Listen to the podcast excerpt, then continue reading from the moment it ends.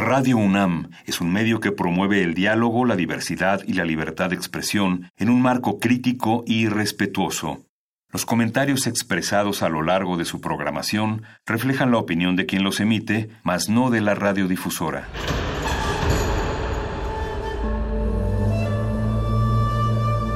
Un templo para la apreciación del ser mediante el sonido. mediante el sonido. Para nosotros. El sol sale durante la noche. Nuestros gritos llevan la mesura del silencio. Y el descontento está lleno de baile y risas. A todo, incluso a nosotros, nos resistimos. La universidad Ustedes y nosotros somos de Resistencia modulada. Como dijo el sabio Playlist Zoo, el viaje de las mil canciones empieza siempre con la primera reproducción.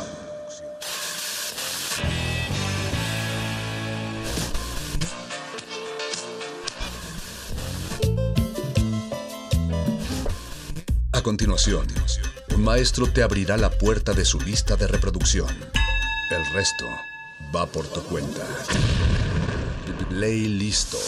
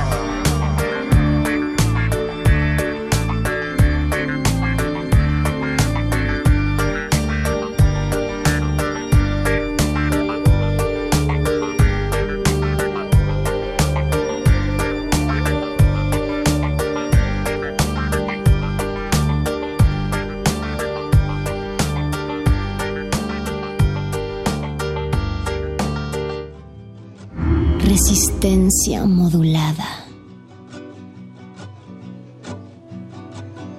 obsesionado con mi boca, habla sin respirar, despacio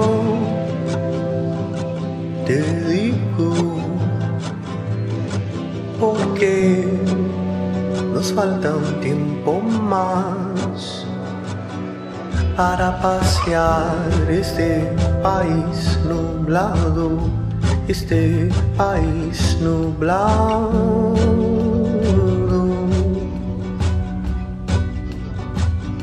Para pasear este país nublado, este país nublado.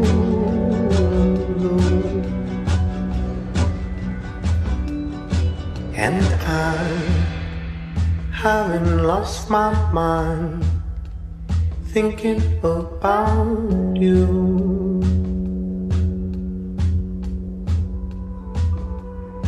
And I haven't lost my breath shouting all the things we're about to do.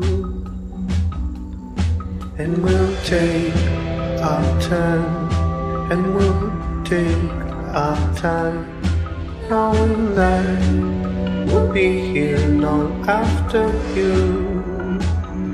Para pasear este país nublado, este país nublado.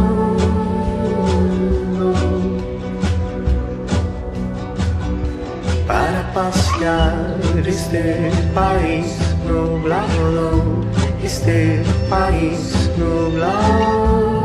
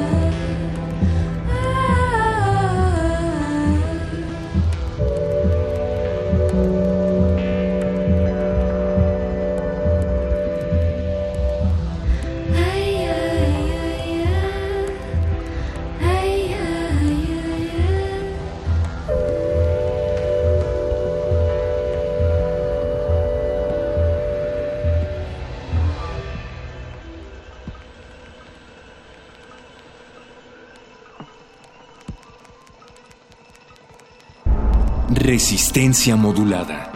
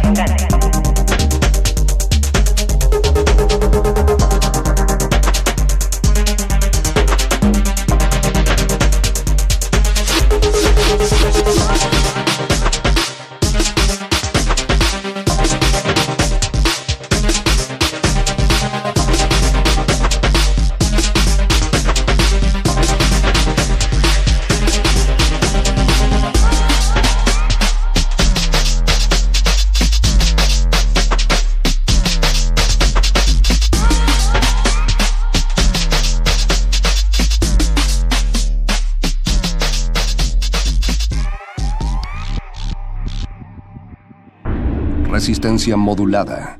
Horas en la cama, coches de alta gama, playas en Bahamas. Mami, tienes que venir a probar. Mami, ven a probar. Ya se déjale ya. Ya déjale ya. No tiene para empezar. No tiene para empezar. Dile que estás cansada y vente conmigo a París.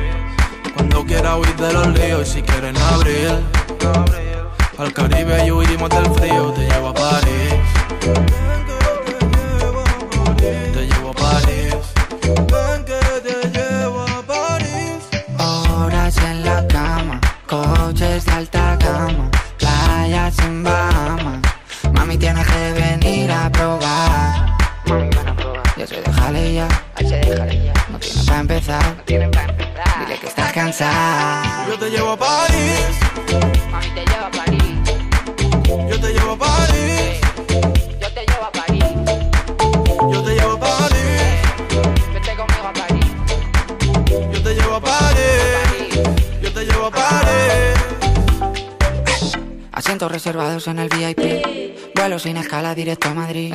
Nena, tú naciste para vivir así. Cenas en Milán y noches en Berlín. Ese chaval aún no es pabilado. No sal diamante que está a su lado. Dile que el chollo se le ha acabado. Elige un buitón con cordón dorado. Esta vida es pa' vivirla, ma, dime que sí. Servicio de habitaciones, el Hilton y el Ritz. El desayuno en la cama te llevo a París. Y el que se quede aquí. Horas en la cama, coches de alta gama, playas en Bahamas. Mami, tienes que venir a probar. Mami, ven a probar. Ya se déjale ya. Se déjale ya. Me tienes pa' empezar. Tienes para empezar. Dile que estás cansada. Yo te llevo a París. Mami, te llevo a París. Yo te llevo a París.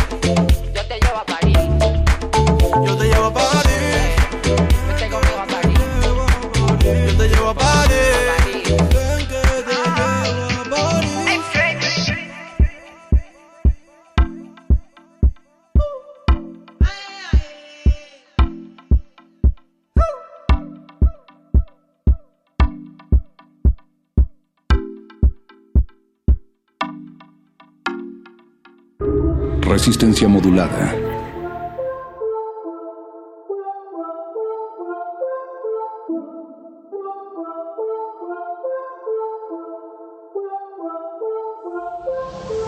Yo te di mi amor y no te importó. Y ahora aquí estoy solo en la habitación. El tiempo pasó, todo mejoró. Ya no hay nada en nosotros, eso se acabó. Yo te di mi amor y no te importó. Y ahora aquí estoy solo en la habitación. El tiempo pasó, todo mejoró. Ya no hay nada en nosotros. Baby,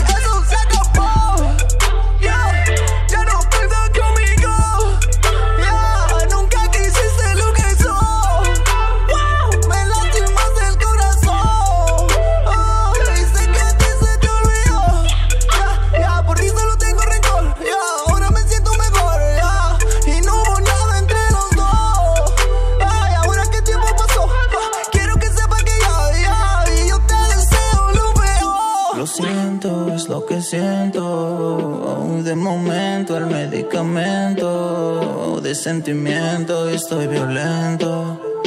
Y es por eso mi sufrimiento. Yo te di mi amor y no te importó. Y ahora aquí estoy solo en la habitación. El tiempo pasó, todo mejoró. Ya no hay nada en nosotros, eso se acabó. Yo te di mi amor y no te importó. Y ahora aquí estoy solo en la habitación. El tiempo pasó, todo mejoró. Ya no hay nada en nosotros. Ahora tengo mis penas para que tú me las vieras. Ya no soy lo que para que volvieras. Ahora quiero que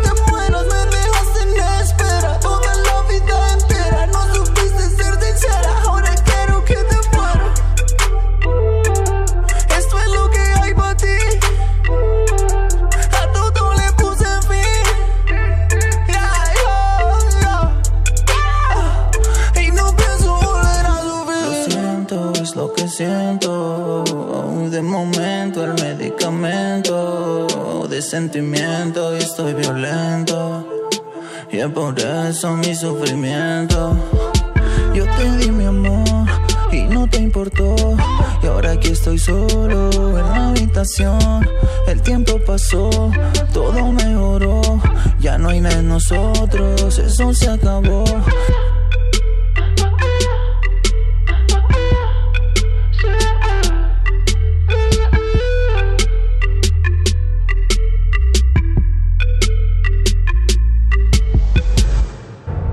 Resistencia modulada.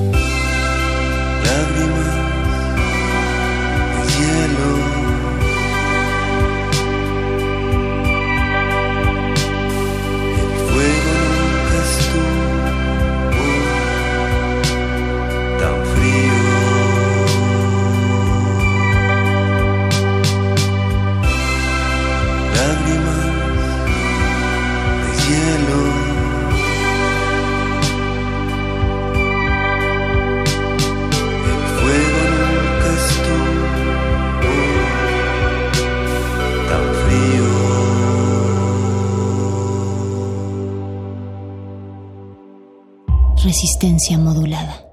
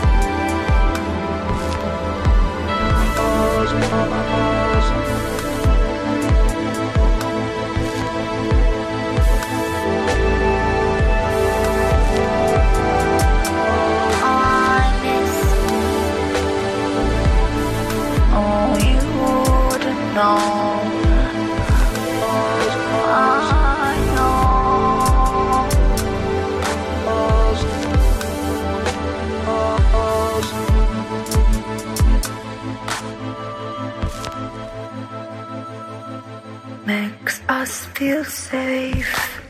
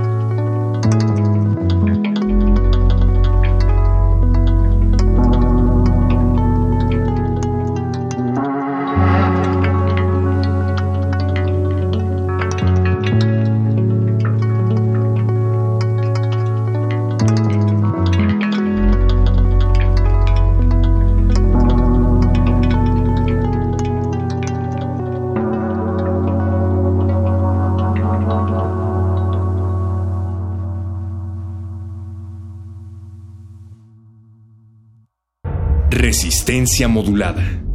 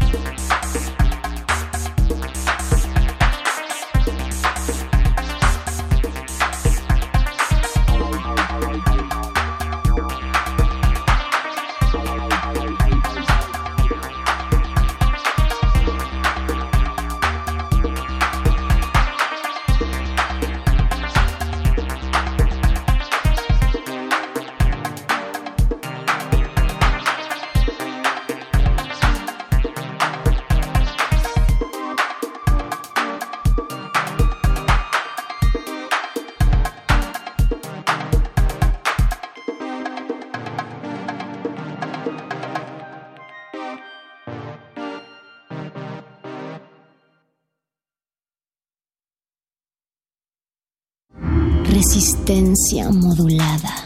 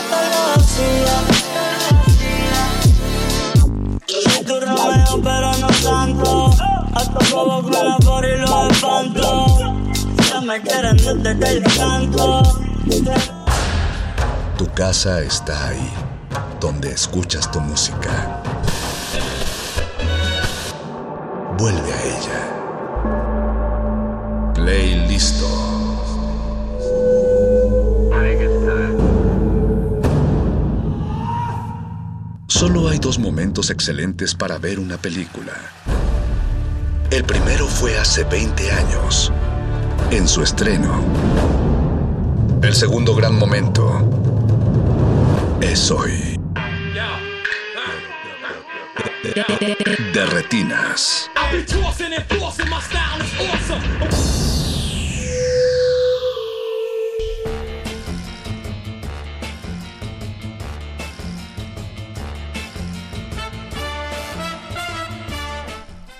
Buenas noches y bienvenidos a su cabina cinematográfica. Mi nombre es Rafael Paz y los voy a acompañar hasta las 10 de la noche. Vamos a estar hablando de cine como todos los martes. Aquí a mi derecha está Jorge Javier Negrete. ¿Qué tal, Rafa? Buenas noches. Y enfrente de mí Alberto Acuña Navarijo. ¿Cómo está, Rafa? Buenas noches. Del otro lado de cristal en producción están Eduardo Luis y Mauricio Orduña y José de Jesús Silva en los controles. Les damos la bienvenida a esta noche de cine donde vamos a hacer que... ¿Qué dicho sobre la película no, no han aplicado en este año? Ay, busqué así este en el diccionario. Ya todos los caminos conducen a Roma, ¿no? ¿Qué más? Mm, la verdad no sé. Yo simplemente tenía listo el de todos los caminos llevan a Roma. Pensé que ya pensé que nadie lo había hecho. Jorge. Estoy muy atrasado. Pues sí, creo que ya entonces ya, ya no vas a poder participar. Sí, Roma Norte o Roma Sur, dice Mauricio Orduña. Es Roma Sur, Mauricio. Sí, muy cerca del Tonalá. Del de Tonalá, precisamente. Pero bueno, en lo que se les ocurre algo, ¿qué tal eh, que platicamos con nuestros amigos de la Filmoteca de la UNAM, que en esta ocasión tienen pues un, un anuncio especial de el FICUNAM? Que ya viene, empieza ¿no? ya el próximo año. Y para eso tenemos en la línea a su directora, Abril Alzaga. Abril, buenas noches. Hola, ¿cómo están todos? Rafa, Alberto, Jorge, buenas noches. Buenas Bienvenida, noches, Abril. Muchas gracias, un placer estar aquí con ustedes. Y bueno, también te damos la bienvenida al festival, aunque te nombraron hace algunas semanas, pues es la primera ocasión que platicamos contigo, felicidades. Muchas gracias, muchas y, gracias. Pues cuéntanos qué tiene eh, Ficunam entre manos con Catapulta.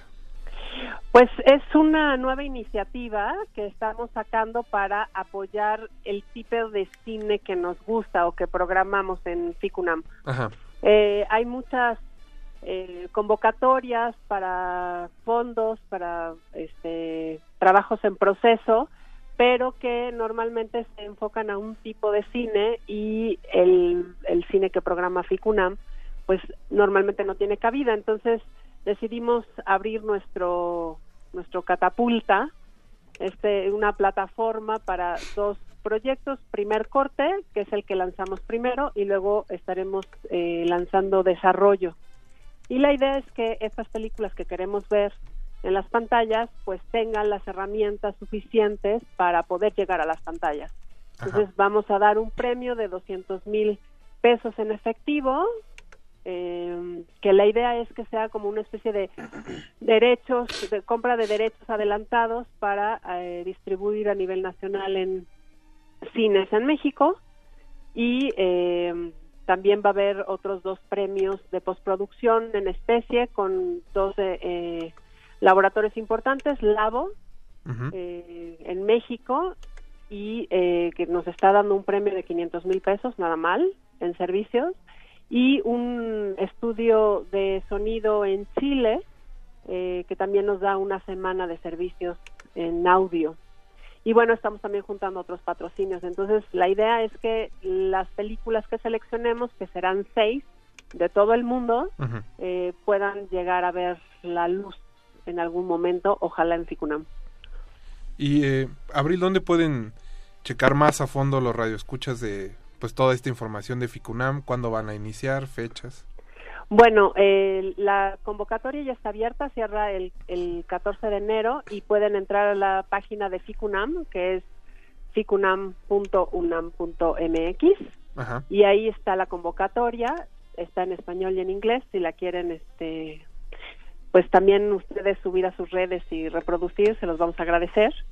Ahí está toda la información, qué tipo de proyectos, en qué estado necesitan estar y qué es lo que estamos buscando. Perfecto, pues Abril, muchas gracias y de nuevo bienvenida a Ficunam. Muchísimas gracias a ustedes y bueno también este también vean la imagen de Ficunam que ya también la lanzamos de Eduardo Terrazas los invitamos a, a verla es, un- es muy colorida y muy alegre en estos nuevos tiempos Abril, pues muchas gracias, hasta luego. hasta luego Ahí está la invitación para que participen en la nueva convocatoria del FICUNAM, que será, empieza el próximo año, a finales de febrero, si no ¿El me 28 equivoco. de, de febrero? El vein- ah, mira, Pues para festejar a Alberto prácticamente. mientras que no pongan una de Nico Párida para festejar, todo está bien. Oye, regalazo. Oye. Te También- lo mereces. De Rubén Imas. De Saludos. Rubén Imas, con cariño. Eh, pues antes de ir al corte, recuerden que nos pueden contactar a través de redes sociales, en Twitter, arroba R modulada y en Facebook como Resistencia Modulada. Esta noche tenemos regalos. ¿Boletos para Roma? No. Ah, Ay, entonces, qué chiste. 10 pases dobles para que vayan mañana miércoles 5 de diciembre a las 7 de la noche. Por, las vamos a regalar por Twitter, sí, ahorita les comentamos Mauricio. Eh, para la premier de Imagine, el documental sobre el disco de John Lennon y pues el periodo de su vida que vivía con Yoko Ono. Y como ya dijo Mauricio en los audífonos, pues los vamos a regalar por Twitter, es muy fácil que se los lleven, con que nos pongan que quieren ir a ver Imagine. En tweet. No, la de Coldplay, no. Ah. Y al Imagine. cine, no al teatro, por favor. Nada más tenemos 10 pases dobles para ver Imagine mañana a las 7 de la noche en Reforma 222. Y pues pónganos un tweet en arroba R modulada, hashtag de retinas, quiero ir a ver Imagine, o quiero ver Imagine. O quiero ver a John Lennon. O a Eh, Yoko. No, no, no. Imagine. Quiero ver Imagine. Y se acabó. y, y se lo llevan, ¿no? Es muy, No, muy sencillo. Es que si nos dispersamos, ahí es donde empiezan los problemas, Alberto. Y pues ahí está, ¿no? Por favor, bueno, más bien, el que quiera boletos, pídalos a través de Twitter. Vamos a ir a un corte eh, musical, vamos a estar escuchando el soundtrack de Roma, Pues qué otra cosa, si no. porque vamos a estar platicando de Roma a partir del siguiente corte con Aranza Luna, Pedro Segura Bernal y Gonzalo Lira Galván, además de, obviamente, los que estamos aquí en cabina. Así que no se despeguen, vamos a escuchar Más Bonita que Ninguna de Rocío Durcal, dedicada a todas sus mamis. Así que Y a las nanas. y a las nanas, obviamente. También les queremos pedir a través de Twitter que nos cuenten cuál era su licuado preferido de niños. ¿Y ¿Cuál era el sea la tuyo, nana Alberto? o la mamá? ¿Cuál era el tuyo, Alberto? De plátano, a mí me gustaba. Jorge, Chocomilk, sencillo. qué básicas. Perdón. Vamos a ir a un ¿Y el corte. tuyo? No, no, vamos a ir a un corte y regresamos. Oh. Oigan, El vampiro. no se despeguen, están en resistencia módula. De retinas.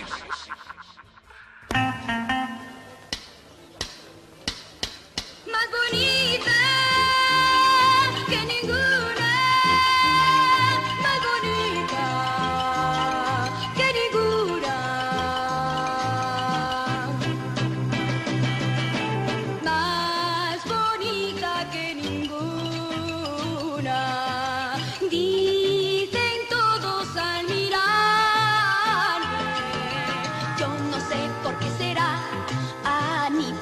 vendrán detrás. Ah, porque solamente soy una buena chica, una chica más. Yo no valgo casi nada.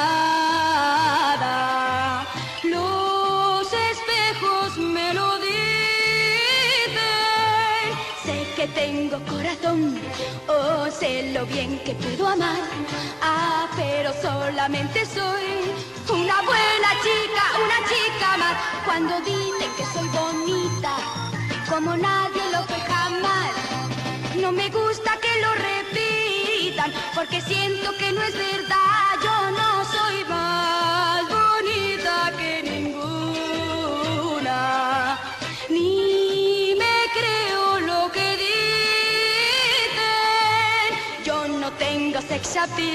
Y yo no soy mujer fatal.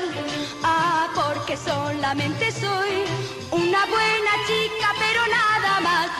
La,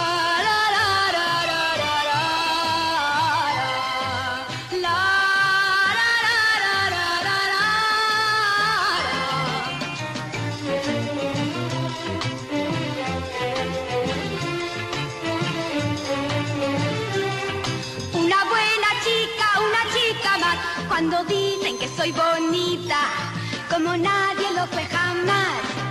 No me gusta que lo repitan, porque siento que no es verdad. Yo no soy más bonita que ninguna.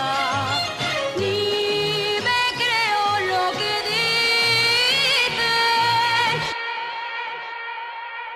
dicen. Martes de mil por uno. De, de, de, retinas.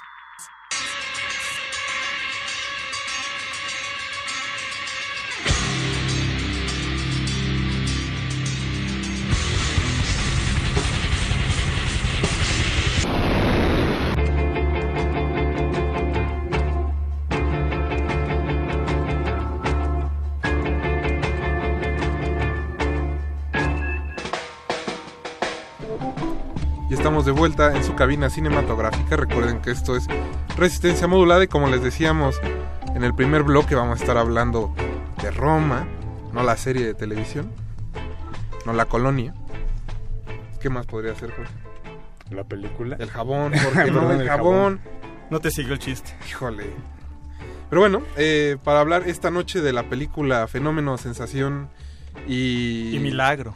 Milagro del cine mexicano, eh, tenemos La aquí... más grande de toda la historia del cine mexicano. Eso también lo vamos a discutir en un momento. Si tiene razón Paco Calderón. A mí me impresiona que Paco Calderón sea crítico de cine, pero bueno, también está bien. Oye, Rafael Pérez Gay. Un saludo al señor Pérez Gay. Digo, Gay. Eh, y bueno, ya déjame presentar a los invitados, Jorge. está aquí a mi izquierda, Aranza Luna, de Mi Cine Tu Cine. Hola, Aranza. muchachos. Y de la revista Nexos. Hola. Pedro Segura. en También de Mi Cine de Tu Cine y de la Pérez. Ola Cine. Así es. muchas ¿Tú gracias qué colonia de la ciudad vienes representando, Pito? Cuauhtémoc. Ah, qué bueno. El, centro, el corazón de nuestro país. Gran rivalidad. Sí, sí, sí. Y Gonzalo Lira Galván. Gonzalo, buenas noches. Hola, ¿qué tal? ¿Cómo están? Yo vengo representando a la, la clase media pequeño burguesa. Letras libres. A letras libres. Saludos. No, no, pueden leer a Gonzalo en Cinema Movie y, y, en, y en las entrevistas que hace para Cinemex. Así es. Y en los 40 Time Out principales. Ah, y en Time Out, claro, claro, perdón. Miércoles de cine. ¿Qué pasó? Muchachos, trabajan mucho y recuerden que es difícil que yo lleve la lista de todos sus cargos, así que les pido una disculpa por adelantado. Títulos inmobiliarios. Eso. Pero bueno, eh, pues como les decíamos, vamos a hablar de Roma. Obviamente todos vieron la película. ¿Tú también, Alberto? Ya, ya la vi. Porque me enteré de que andaba cediendo boletos, Alberto. Anda la gente muy necesitada como para que hagas Pero eso fue hace unos meses. Ahora sí ya la vi. Y Saludos a Rebeca, por cierto. saludos a Rebeca Jiménez Calero, eh, a Mario de la Serna que nos está escuchando, a Pablo Extinto también, que ya nos dijo que su licuado favorito era el de fresa. ¿El tuyo cuál era, Peter? Eh, yo creo que plátano. Aunque últimamente sería plátano con chocolate. También de chica básica, Gonzalo. Igual somos almas gemelas, Pedro y yo Ya me van- acabo de dar cuenta. Hay tres licuados de plátano en esta mesa y no estamos hablando del club de Toby. Aranza, De fresa, muchachos, sin duda. Bueno, igual que Pablo Extinto. Qué bonito. Eh, también podría agregar sobre la mesa el de aguacate con plátano. Interesante. No somos brasileños, Peter. Ha de ser costumbre en la Cuauhtémoc nada más, porque yo no, no había escuchado de Es ese. tipo smoothie. Hay que preguntarle a Eduardo Luis de qué es el licuado en Venezuela, porque igual ellos también tienen algo diferente. A ver si nos contesta en el corte. Pero bueno, chicos, eh, no sé por dónde quieran empezar. ¿Alguien? Empecemos por lo fácil. ¿Alguien cree que sea Roma la mejor película mexicana de la historia? No. No. Los escuché muy desanimados. Sí. No, no, no, yo no lo creo. La historia Pero ¿de dónde viene? Pero creo que entonces la cosa sería pensar como de por qué surge como toda la hipérbole, sobre todo a partir de que varios eh, periodistas, digo, León Krause, este Risco, Javier Risco, este Rafael Pérez Gay, Paco Calderón. Horacio Villalobos, Leo Zuckerman, hoy hablando del club de Toby. La comentocracia Este, se soltó. La comentocracia se soltó y entonces eso creo que empezó a generar una serie de expectativas altísimas en la gente, las salas en Cineteca se, se saturaron, los circuitos alternativos, la gente empezó a preguntar, ¿existen otros cines además de Cinemex y de Cinépolis? ¿Por qué no la van? Con las salas No, y la gente que preguntaba, oye, pero no la van a pasar en cines de verdad. Exacto. Sí, esos ni siquiera son cines. Cines de verdad. Ajá, esos son ni- como improvisados, aparentemente. Ajá, la gente todavía piensa que el circuito alternativo es este como de llevar caja, este, bueno, ladrillo y bast- y este palo para espantar a los ratones. Bueno, es que en Tonalá hacen también stand-up, la gente se confunde. o sea. También Digo, puede ser. o sea, Yo también tendría mis Si dudas. vas allá a ver a Ricardo Farril y después te pasan Romas y dices, Pues a como ver, que ¿de no hay qué se mucha trata? diferen- perdón. o sea, Viste, hubo gente que pensó que Roma No era, es cierto, era un stand-up de Alfonso Cuarón. entonces. O de Carlos. Bueno, Ya fuera este- Nico, pero bueno, ya, eso ya son otros temas. Ok, ya dejamos la primera pregunta de la noche saldada. No es la mejor película mexicana de la historia. Ya, si quieres empezar ya como incendiar la mesa, yo creo que ni siquiera es la del año, por supuesto. Ni siquiera en el top 5, sinceramente. Desde ¿Cuál dirías que, que es? Ajá, bueno, empieza ¿Cuál por sería top la- cinco. Ojalá la No. gente pudiera ver a Pedro así, la, la postura que te- está comodísimo diciendo, yo Es ya, que, yo sea, ya me senté aquí. de yo ya lancé la piedra. mover". No, yo ya, no, y aparte, o sea, yo ya perdí chamba en la cuarta transformación, entonces no hay problema. no, este, ¿qué sería? ¿Mi top 5? O, O la- no, la uno, la La que- 1 es nuestro tiempo, por supuesto. Desde mi punto de muy humilde. no esperaba otra no, cosa. Ah, Ese es otro programa. Ese es otro problema también. Pero bueno, sí. exacto, otro problema. Otro problema más que otro problema. Pero bueno, pero digamos, dices que no es no está dentro de las primeras cinco en un año que hubo 174 producciones mexicanas. Sí, claro. Y ¿Cuáles son las otras este cuatro? señor- y donde Roma va a ganar el Oscar a mejor película, no extranjera, sino mejor película. O sea, tal cual. Ya- Sí va a perder su categoría y va a ganar mejor película. Exacto. Está curioso. Pero bueno, ese no es el tema, Peter. No, el, no el, pen- el tema es que esa película para mí no sea como la mejor del año. Para otros Pero ¿cuáles son las otras cuatro? Ah, las otras cuatro. No sé, nada más aventé la palabra. Pero tengo boca y puedo abrirla. No, pero La Camarista me parece una película superior. Ok. Muy superior. Fausto, por supuesto, de Andra Guzman. Eh, me faltarían tres, ¿verdad? Dos. Museo, Dos. dos, museo, claramente.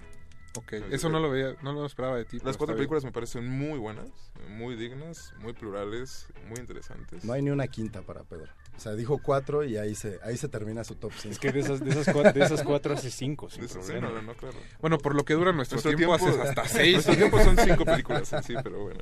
¿Cuáles son las tuyas? Híjole, Bueno, películas Ajá, mexicanas. Pero bueno, ¿Alguien, sí, sí, en la mesa concuerda con Peter? ¿O cree que Peter está Haciendo una hipérbole. haciendo una hipérbole? Que también eh, las acostumbra. Sí, sí, sí. A mí me gustó la de Fausto, aunque no la pondría en el top 5, pero sí la pondría el 10. Pero respecto a ¿En Roma. cinco? Ah, en cuanto a Roma, no, pues obviamente tampoco. No, es tampoco, ni siquiera de las mejores 5. Ni siquiera de las mejores 10, yo diría. Bueno, por los de mi top. En tu Tampoco. caso, Ara. Tampoco. Concuerdo con Pedro. Quizá no en nuestro tiempo. pero tampoco creo que esté como. O sea, que sea la mejor película del año. Y Jorge además Negrete. estamos hablando de que de 170 y tantas películas, ¿cuántas vimos realmente? O sea, ya siendo muy rigoristas. Yo vi cuatro. No, no es cierto. Yo vi seis. Cuatro y Roma. Cuatro que no- que no es película, es serie. No, no es cierto, ya, perdón. No, comportándome, hiciste un planteamiento inicial que era como, ¿por qué surgen todas estas hipérboles de la comedia? Lo hizo Jorge, pero está bien. Pero discúlpenme por invisibilizar. Este, no, yo creo que es justo el, el viernes, el sábado, su- su- creo que en el país sucedió algo muy bonito para mí, que fue una toma de poder que ya fue, como que Ah, me, en- me permitió cerrar un capítulo en, en mi nuestro vida. territorio. Exacto, en nuestro territorio nacional. Este, y creo que este país está necesitado de héroes y de triunfos.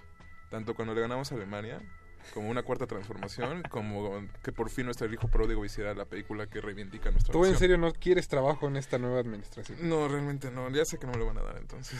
Ya desde ahorita se está. Ya, ya, ya empezó. Bueno, Sí, pero no terminamos. Es cierto, un en saludo, mesa. María. Jorge. Sí, Roma. sí está en tu top. Yo creo que podría estarlo.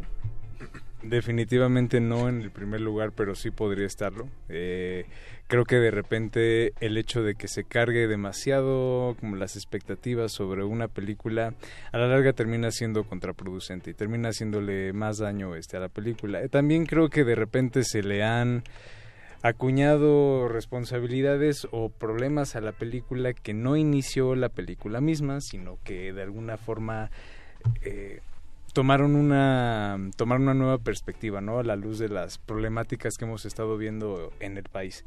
Entonces, digo, definitivamente no es quizás sí estaría en el top 10, quizás hasta en el top 5 de cine nacional que fue 20 tal vez. que fue un que fue un muy buen año para el no para sé. el cine nacional, pero sí, definitivamente sí podría estar un poco más en ese top. Entonces creo que el hombre que está solo esta noche en la mesa es Gonzalo Lira. Así es. pero así soy yo. así, me, así me gusta, siempre me ha gustado. No, yo, a- para mí sí, sí representa muchas cosas por las cuales yo la ubico como mi, mi película mexicana favorita de- del año. Tampoco he visto muchas cosas que seguramente aquí han visto. También he visto muchas porquerías. Sí, pero tú y Alberto la sufren un poquito más. Sí, creo que Alberto y yo somos los más expuestos. a Ya no sé si para bien o para mal. No, yo creo que ya para mal, ¿verdad? Sí, siempre es para Sí. mal.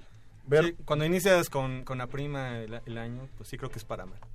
Sí, sí empezamos con eso. Yo, Bueno, empecé, bueno, yo pero- empecé con lo más sencillo, es Bueno, eso con, todo. con esa iniciamos más bien. No, entonces... Sí, si ya con esa iniciamos, sabemos que ya para diciembre ya estamos un poco este, maltrechos, ya, ya con, con el rigor ya acabado. Entonces, ¿qué les parece, muchachos, más bien? Pero sí dirías Ya una vez que que establecimos. Sí, para mí sí. ¿Hay alguna otra película en tu top Gonzalo? Nada más para poner ahí.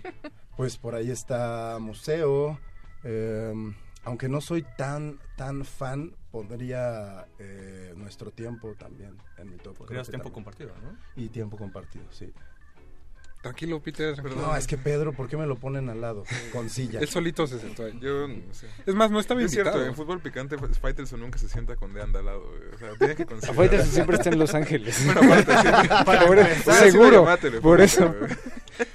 Bueno, ya dejamos, digamos, en la mesa a quién le gusta y a quién no. ¿Qué les parece si escuchamos una canción y regresamos ya para entrar perfectamente en materia? Martes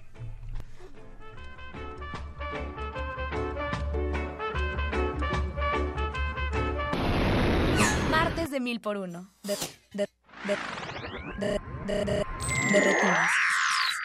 De retinas.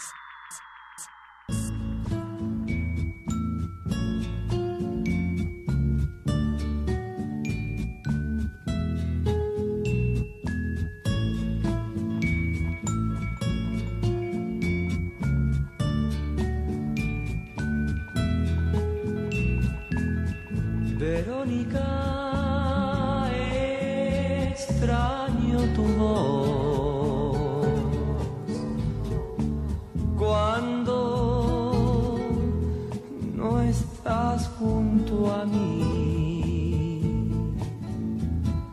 Verónica, te quiero decir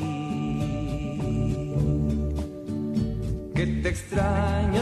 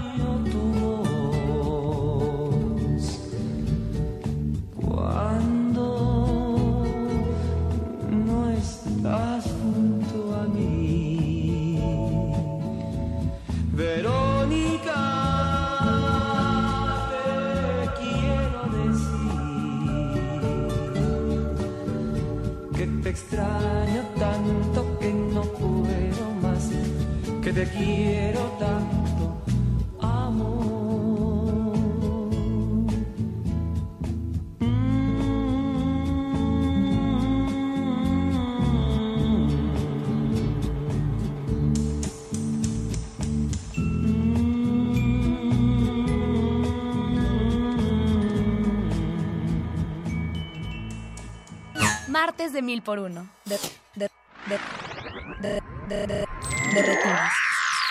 De, de retinas.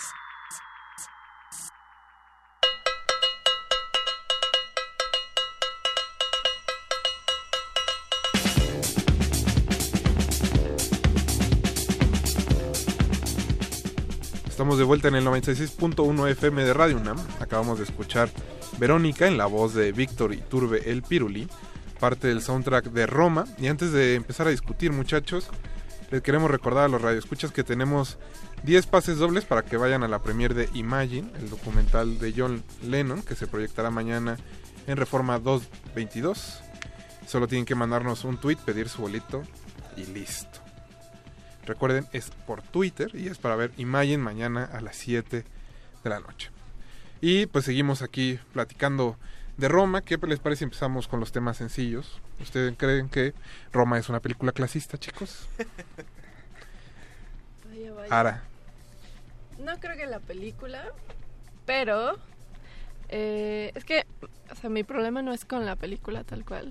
Quizá en algunas cosas sí, pero en la totalidad no. Más bien es lo que lo que está lo que polula al- al- a- alrededor de la película. Y podrían decir que no tiene importancia, pero justo esa, est- estos nombres que mencionaban al principio de todos los opinólogos que han, es- eh, que han comentado la película, que en realidad eso se filtra en cómo estamos percibiendo una película. Entonces creo que eso es problemático, es problemático para mí. Y claro, es, para mí me causa mucho problema escuchar que la gente diga, claro, me recuerda a mis nanas. Y cuando me hacían la cama y me traían mi licuado y esas cosas, a mí sí me provoca algo porque creo que eso habla mucho de la sociedad mexicana.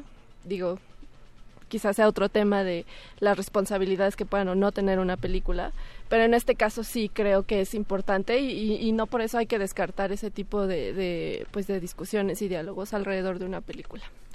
Chicos, ¿alguien concuerda con Ara de que sea la percepción y no necesariamente la película?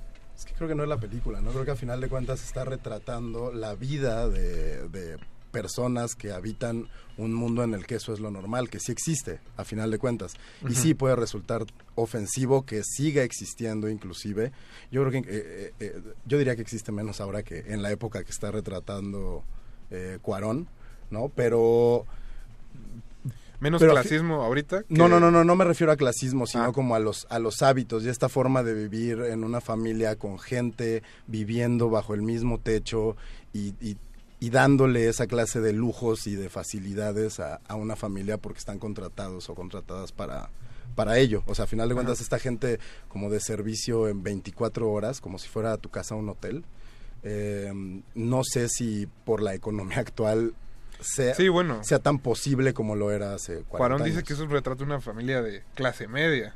No, yo, y ju- yo justo tenía esto Oye, el papá trabajaba en el IMSS, obviamente era clase media. Super clase me- No, lo que pasa es que creo que sí todavía existen esas familias, porque incluso hay como un, una asociación de trabajadoras del hogar, donde señala, y a mí me, se me hizo súper curioso que señalara que, claro, o sea, hay que poner ojo ahí, y lo dijeron tal cual como en, en un comunicado y en un tuit, que decía, la Ciudad de México de los años 70 sigue siendo la Ciudad de México actualmente. El México de los 70 es el México actual refiriéndose a, que esta, este tipo de trabajo y este tipo, o sea, esta forma de trabajo y estos tratos y estas relaciones de poder, porque al final, justo decían mucho como es, un, es, un, es una carta de amor y de las relaciones personales, pero en cualquier tipo de relación hay relaciones de poder y creo que eso es bien importante decirlo y a mí me llamó mucho la atención esto, esto que decía esta asociación, porque sí, al final del día son relaciones de poder que juegan, que no sé, justo, bueno, al menos yo vuelvo a lo mismo,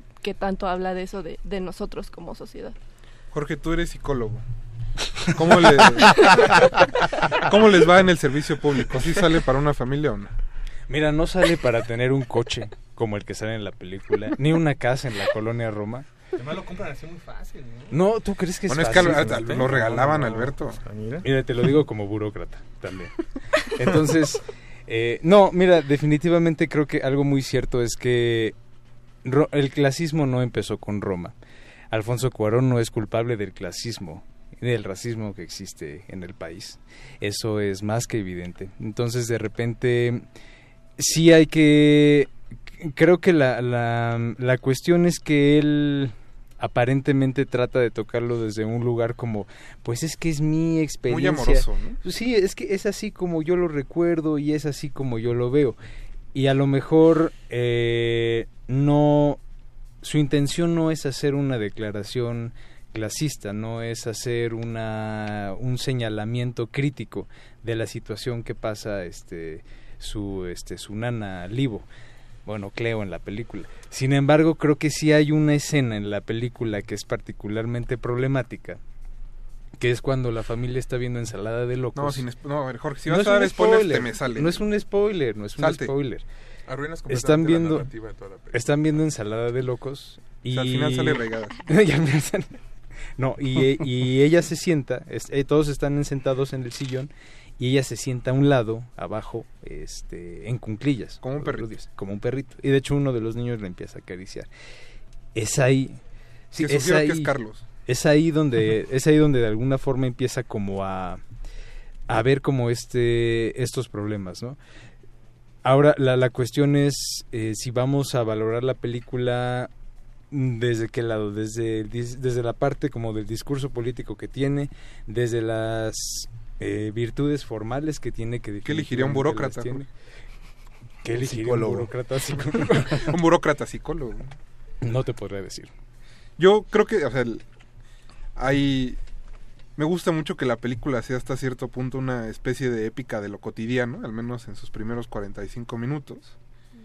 Y a mí en realidad los problemas empiezan con el punto de vista de la película, ¿no? Porque Alfonso la presenta como un recuerdo suyo, como si fuera pues algo que él vivió, como algo muy bonito, ¿no? Prácticamente ¿Tú ha crees sido que lo idealiza? Amor, a cierto punto, quizá no idealizado, pero También es un hay algo de ahí. de la relación de afecto como la relación de Pero justo, ajá. La película no es sobre el niño Ajá. que tiene una nana. Te quiero porque es me haces sobre mi la licuado. nana. Te quiero porque me haces mi licuado. Sobre la nana, pero también contada por los recuerdos del niño De una tercera. en Sí, claro, claro. No, es que pero justo, esa re- esa justo por relación eso el de- punto de vista me parece un poquito problemático. de te quiero por lo que obtengo de ti no tiene necesariamente que ver con, con un tema o, o- o de clasismo o de, o de género. o sea, No, es, eh, a final de cuentas Yo- sí o sea, pasa. por eso yo omití, o sea, como que no contesté la pregunta de Rafa, porque no sé- yo, o sea, sé Eso, que ese es el tema que está Peter, ¿a sobre la venimos? mesa, pero sí creo que es una película que está basada en relaciones de poder y que en ningún Sí, momento se interesa en investigarlas, cuestionarlas, traspasarlas, simplemente es mi recuerdo en el cual hubo relaciones de poder y por eso están en la película. Claro, No- pero tendría que hacerlo.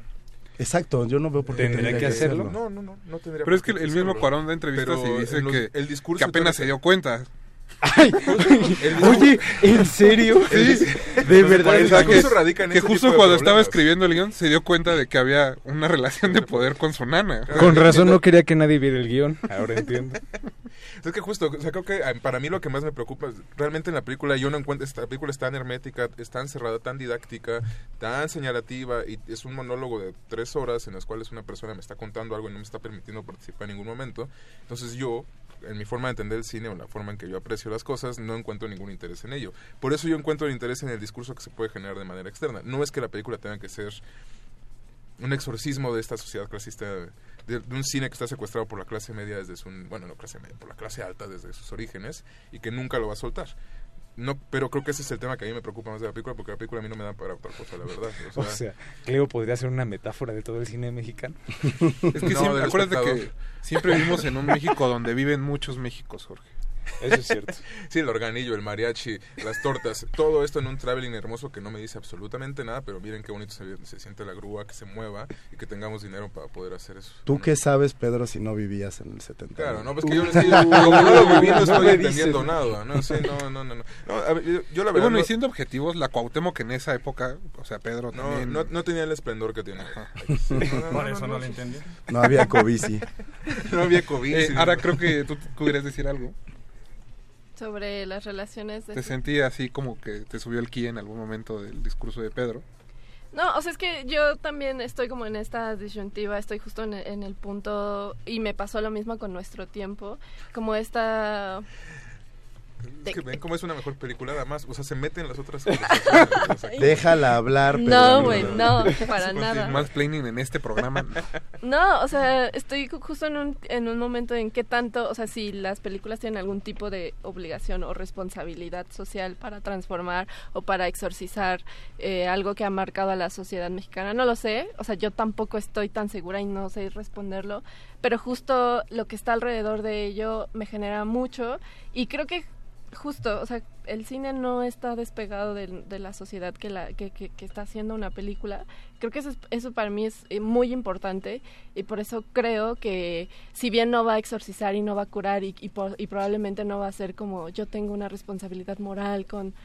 Pues no, porque probablemente así, no, no probablemente así nació Cuarón y así tuvo todos estos privilegios, pero sí me parece problemático en el momento en que la gente va a la sala de cine y yo el, el domingo la volví a ver y me tocó ver a una señora que salía y que decía, ay, sí, este, es que Cuarón tuvo una, una, una Cleo como la de ahí, o sea, no se llamaba Cleo, pero se llamaba Livo, o sea, como diciendo una Cleo como si fuera un objeto, ¿sabes? Como si fuera como algo coleccionable. Y a mí eso me habla mucho y me resuena en cómo el espectador, sea especializado, sea crítico, sea intelectual, como el público en general está cachando la película. Eso ocurre también en, perdón, pero, este, en otras películas, o sea, se van conectando con otras películas. Ahorita que decías de una Leo, una Cleo, una Livo, por ejemplo, una película como Hilda, ¿no? Es otra ficción, también de una relación de poder. O La Nana, ¿no? Esta película. No, bueno, La nana, sí, la en nana. este año parece que estamos haciendo programa de raigadas, pero o sea, en este año hay al menos tres películas que abordan más o menos el asunto del privilegio de las relaciones de poder. O el caso que también llaman de- la atención que son Roma, Ujú. eh, Camarista. la cama no, bueno, la camarista también, Las niñas bien y Nuestro, Nuestro tiempo, Tiempo.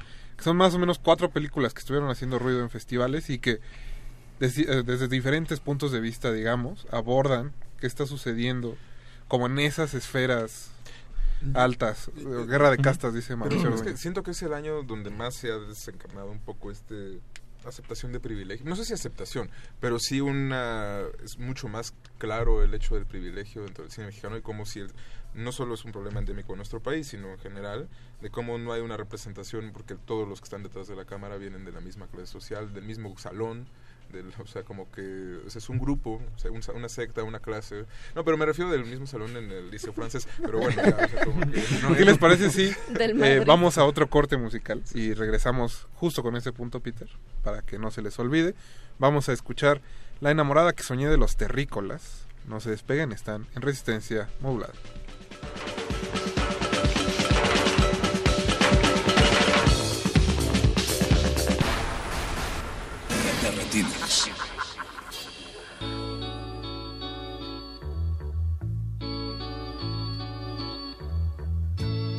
Recibe flores que te doy y un beso mío en cada flor. Son flores lindas para ti, rosas tan rojas con amor. Amor que nadie quitará de mí. Toda la vida quiere y a Dios más nada pediré.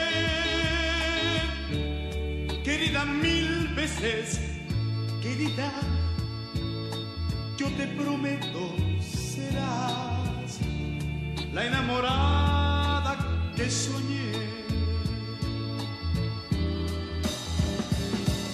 Un día como dos enamorados, abrazados fuertemente, nos iremos a pasear.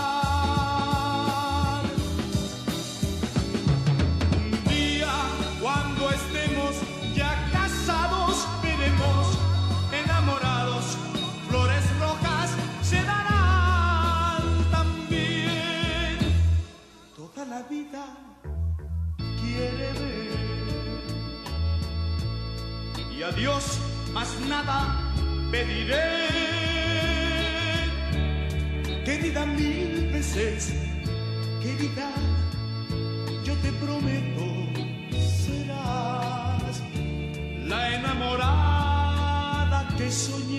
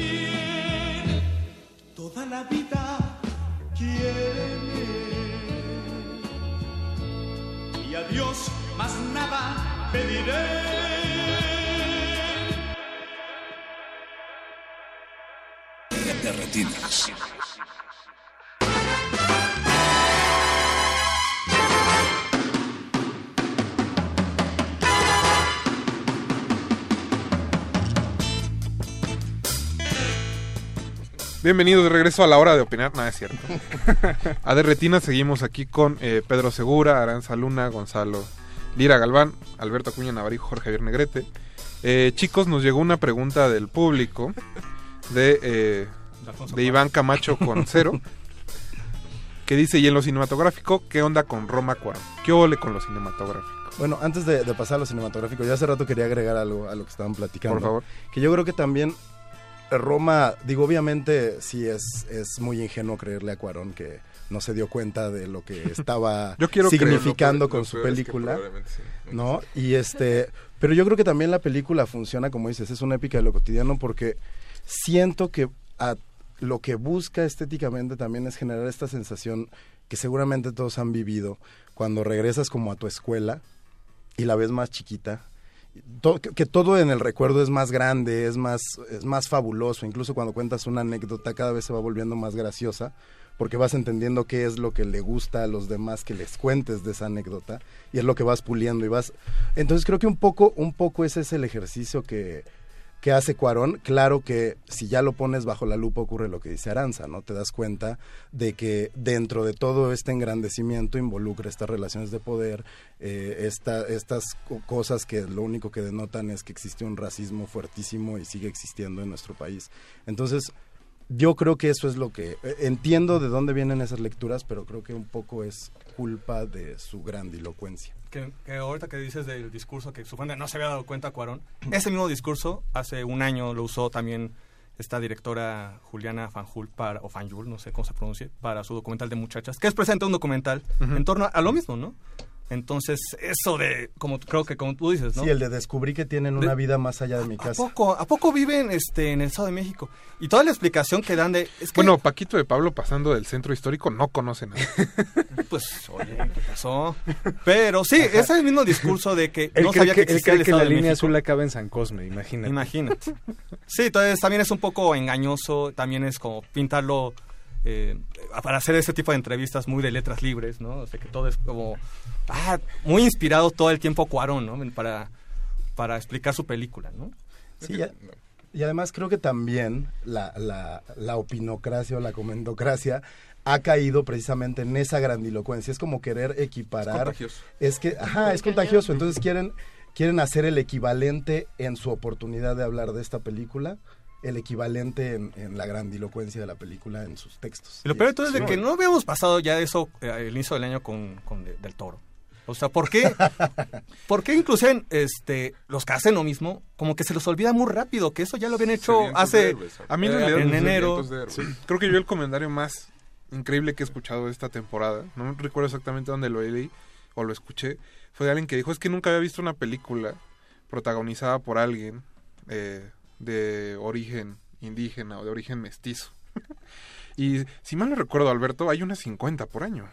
Sí, bueno, creo que toda eh, la mayoría son, por lo menos hay un Tenoch Huerta, hay un este, Noé Hernández, o sea, vaya, ahorita te sigue en cartelera una película que se llama Tamara y la Catarina, donde la protagonista es, este, pues también es oaxaqueña, por eso también se hace mu- mucho ruido esto de, de Yalitza Aparicio. Sí, la verdad es que Yalitza lo hace No, bastante no, bien. lo hace muy Sí, bien. No. ¿Cuántos Lo hace directores de origen, estoy usando comillas, mestizo? Sí, no, claro, claro. O sea, todos vienen desde los discursos de la gente privilegiada que no es precisamente... Pero el que se ha denominado últimamente como White Mexican. Y ya, o sea, para ser más sincréticos Qué y fuerte, discretos, que volviendo al tema de, o sea, de un, de un arte secuestrado. Por una clase que, bueno, es, es parte inherente de las, Creo que es de las cosas artes, más ¿no? interesantes, saber que no solo hacer cine en este país, sino parece ser que verlo o apreciarlo también tiene que ver con eso. Ahora de que lo sepan hacer, ya es diferente. Y creo que ahí sí es donde Roma tiene... Un pasito adelante. Un paso adelante. No, varios. Y era también Bueno, lo que... Lo pero que, en, lo qué- que- en saber hacer cine. O- Digo, en, en tener como una...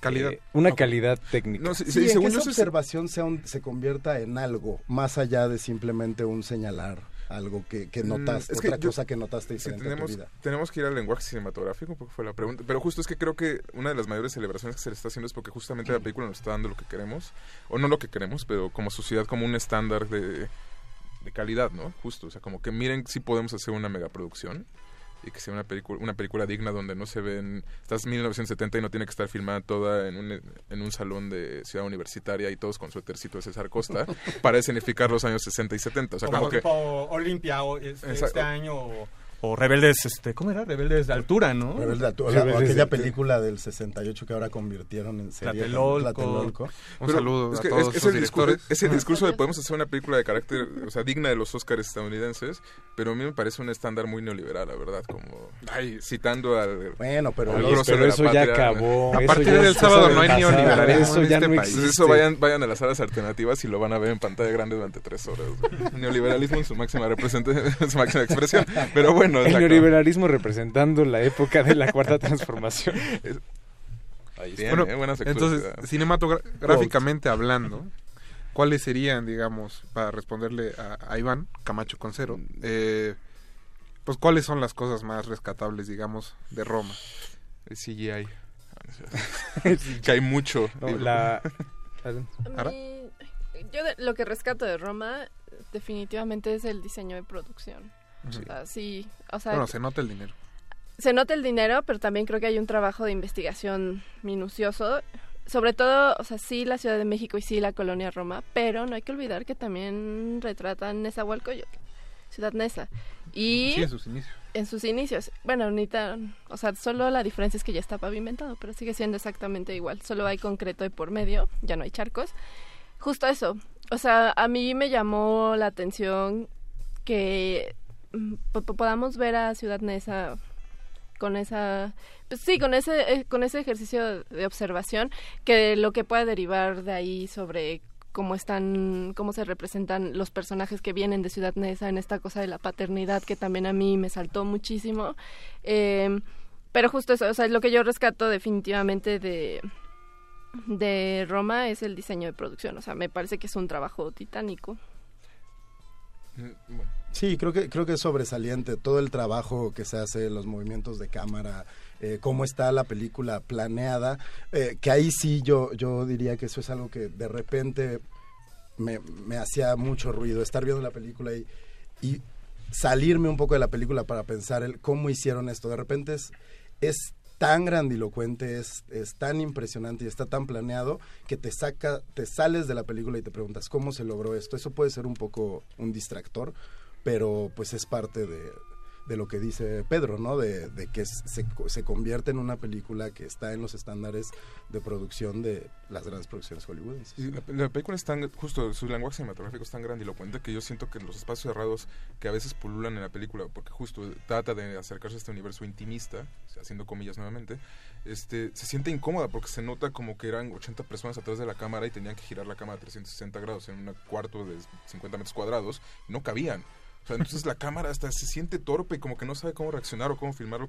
Pero en cambio, los espacios abiertos es eh, su máximo, su máximo esplendor. Y yo siento que hay muchísimos artilugios, desde paneos, dollies, eh, movimientos de cámara, y ninguno aporta realmente algo al lenguaje cinematográfico. Nos está diciendo algo, transmitiendo algo en específico, que aporte algo que no lo diga verbalmente alguno de los personajes o una cosa narrativa de la situación. O sea, como que pensando que el lenguaje es narrativa, yo la verdad, a, a nivel lenguaje lo siento muy cercano a películas de Netflix, como lo que es. O sea, como que es, y es en el punto en el cual yo veo su tope y en el cual Pepe. no veo que sea una obra maestra. Es una gran película, es una, es una gran pieza de pieza de, de cine popular. ¿Por qué? Porque es accesible para cualquier persona a pesar de ser en blanco y negro y de tres horas. Pero realmente no es como que investigue el lenguaje cinematográfico o vaya Tampoco más allá. está innovando. tampoco. Tampoco, y ni siquiera lo está, ni siquiera el lenguaje cinematográfico creo que esté al servicio de la historia o la historia al servicio del lenguaje. Es que el problema creo que radica en que la película no es una película de ideas.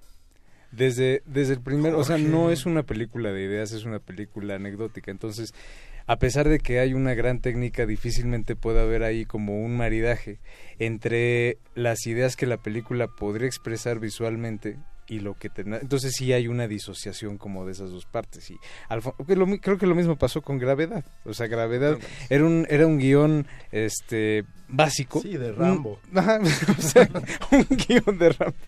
Así. Rambo era un en el espacio. Era un guion terriblemente simple. Con, un eje, con una ejecución grandilocuente y eso es lo que es Alfonso Cuarón Pero- Eh, y así es el cine así es el cine en México Que Es- luego es un recicló cine- Jonás sí, en Desierto. Uh, Gravity es la misma. Pero yo, yo Exactamente. Lo traen en la sangre. Que Children of Men, el lenguaje cinematográfico sí está al servicio de algo más. O sea, como que Mm. sí se comunican cosas en el lenguaje cinematográfico que no se comunican verbalmente. Yo, yo hasta cierto punto siento. Las, las- como lo- como las, las, las tensiones internas, como catárticas, sí están al servicio. Y acá no no no da un ejemplo claro estoy pensando, pero obviamente el plano se puso ahora sí el, el no, el plano secuencia como de cuando están huyendo realmente. La cámara en el centro del auto. Sí. No, eso es más, eso es más artilugio nomás para. Ese es el primer plano. O cuando él va Tú con- el cuando él va con la- cuando- con cuando la ya chica. van, es que tampoco quiero hacer spoilers, sí, pero cuando No, va bueno, con la ya chica 15 de- años ya no es spoiler.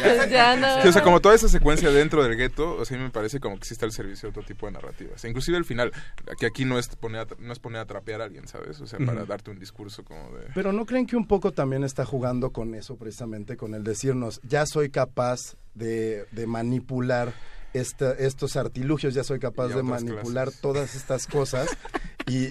¿Qué? Y a otras clases. A otras clases. No, espérate. No, ¿qué te está pasa? manipulando a su propia clase en todo caso. No, lo que sí es que la técnica, o sea, justo a pesar de que yo tenga problemas con la película o con el discurso, ¿no? De lo que está representando, técnicamente es una película abrumadora. O sea, creo que es, es difícil no verla y no sentir emociones, digamos, por explicarlo de manera muy básica. ¿no? Las escenas de la playa, donde sucede cierta cosa, la recreación del halconazo, donde también sucede algo importante emocionalmente dentro de la película. Pues todo este trabajo cinematográfico, que, que parece no decir nada, en realidad solo parece conducir a eso, a emociones. Pero se- ah, yo, yo aquí es algo que me he estado preguntando desde, la, desde que la vi. Eh, porque siempre, digo, como la hemos visto, también hemos pertenecido también a una clase muy privilegiada que la ha visto, la pudimos ver antes porque pertenecemos a este gremio y nos, nos, nos invitaron algunos, algunos como Alberto y como a mí no tuvimos que conseguir boleto. Yo también lo compré. Fíjate, Yo ¿no? Y, y, y a final de cuentas, Hablando de gente blanca.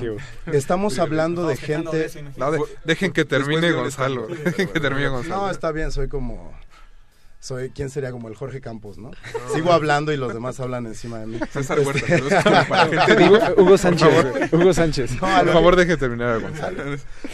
a lo que iba es, también me interesa saber qué va a opinar el público que no sabe sobre lo que ocurre detrás de esta de estas escenas y de estas tomas que no es que de son tan libres, complicadas, ¿no? A final de cuentas, saber si realmente la película es abrumadora o también estamos eh, está el público tan adoctrinado con el cine hollywoodense que precisamente no pase del es una película anecdotaria, es una película que habla de lo cotidiano en la que no pasa nada.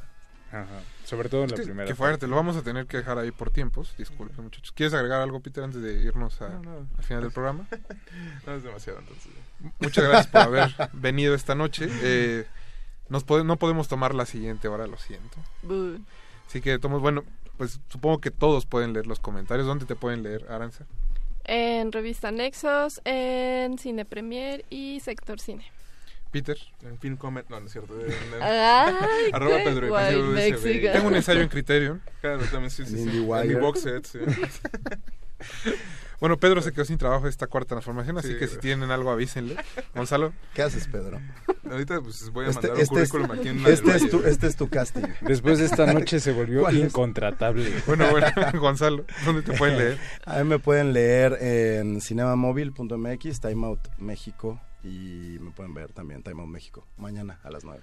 Alberto Coño Navarijo, muchas gracias. Buenas noches. Jorge Javier Negrete, muchas gracias. Gracias, Mauricio Orduña estuvo en la producción, José Jesús Silva en los controles. Le mandamos un saludo a Gina Cobos, a Leslie Solís, a Eric Ortiz que también nos estaba escuchando, ojalá pierda el Cruz Azul. Nosotros nos vamos a despedir Pero en la final. en la final escuchando Lamento Borincano de Daniel Santos, que es también parte del soundtrack de Roma. Y pues los dejamos en compañía del Calabozo de los Vírgenes. No, no habrá hablar del Roma el calaudo. Van a hablar de lo mejor del 2018 que tuvieron los nerds y los Roma. geeks. Pues a Roma. No sé, no, no se veía nada geek en, en pantalla en realidad. Mm, pues no. Las referencias Ah, culturales. el profesor Sobek. Que bueno, ahí un Ariel, un, un Latin telenovelas, Lover, ¿no? Una diosa de plata Lover. para Latin Lovers. Sí, Ojalá. sí. Vamos a hacer esa Pues campaña. si Actor de cuadro. Que seguramente Actor de cuadro para Pues Latin que se inventan tantos este, en el Ariel, pues igual. Para ver. si nos, van a está, marcar. Pues que venga. si nos está escuchando la Ernesto. cúpula del Pesime, pues ahí Saludos, está. Ernesto. Muchas gracias por habernos escuchado esta noche. Nos escuchamos el próximo martes. Hasta luego. Vean nuestro tiempo.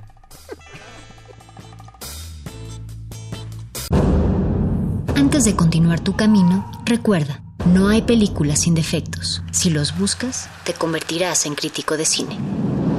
De retinas.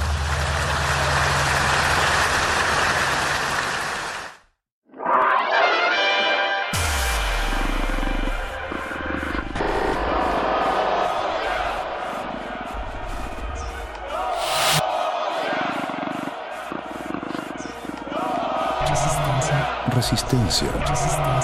Resistencia. Resistencia. Resistencia modulada.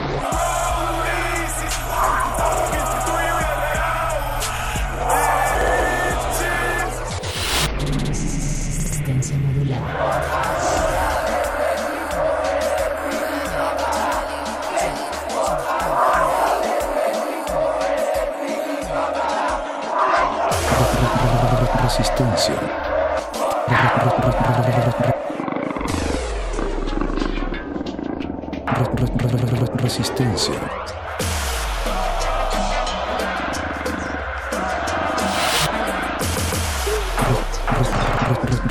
Resistencia modulada. Resistencia. Resistencia modulada.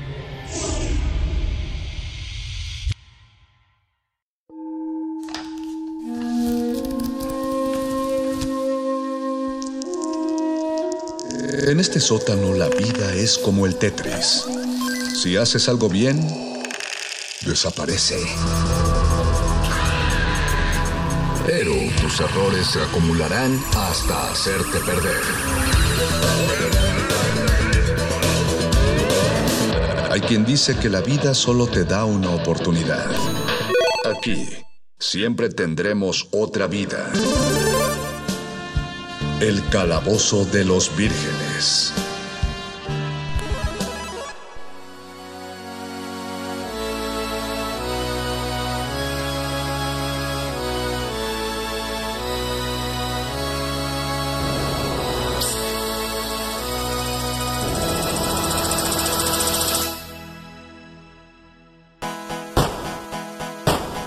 vez más, bienvenidos queridos vírgenes a este calabozo de los vírgenes. Es el martes de la Semana Santa, por lo tanto nombraremos que este es un martes santo del 2019 y los saluda su amigo el ñoño master el mago conde desde la cabina de grabación de Radio UNAM, porque aunque ustedes me estén escuchando aquí, yo estoy seguramente en, es- espero estar en alguna fiesta o en alguna sesión de juegos o dormido, no sé, aprovechando este este pequeño asueto que nos obligan a tomar por Semana Santa, por festividades religiosas en las cuales nos atrevemos a creer en aras de descansar en estas fechas. Pero de todas maneras recibimos sus comentarios en nuestras redes sociales. Digo, no las vamos a comentar en tiempo real ni vamos a poder pronunciarlas al aire libre porque estoy días atrás grabando esto, pero de todas maneras estamos cumpliendo con ustedes, con esta audiencia y trayendo novedad eh, sonora para ustedes en lugar de ser unos groseros y pasarles una retransmisión de programa,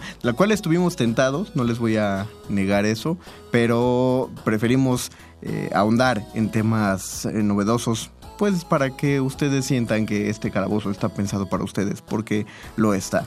Muchas gracias por estarnos acompañando aquí. Saludo a, la producción. Está Juan en los controles técnicos aquí afuera y seguramente Paquito de Pablo va a estar operando la edición de este programa que está dedicado a los juegos de rol y particularmente al juego de rol que se ha vuelto más icónico entre todos los juegos, por supuesto me refiero a Calabozos y Dragones. Pero antes de entrar en detalle de este tema, vamos a hacer una pausa musical, como siempre la hacemos al inicio de la emisión.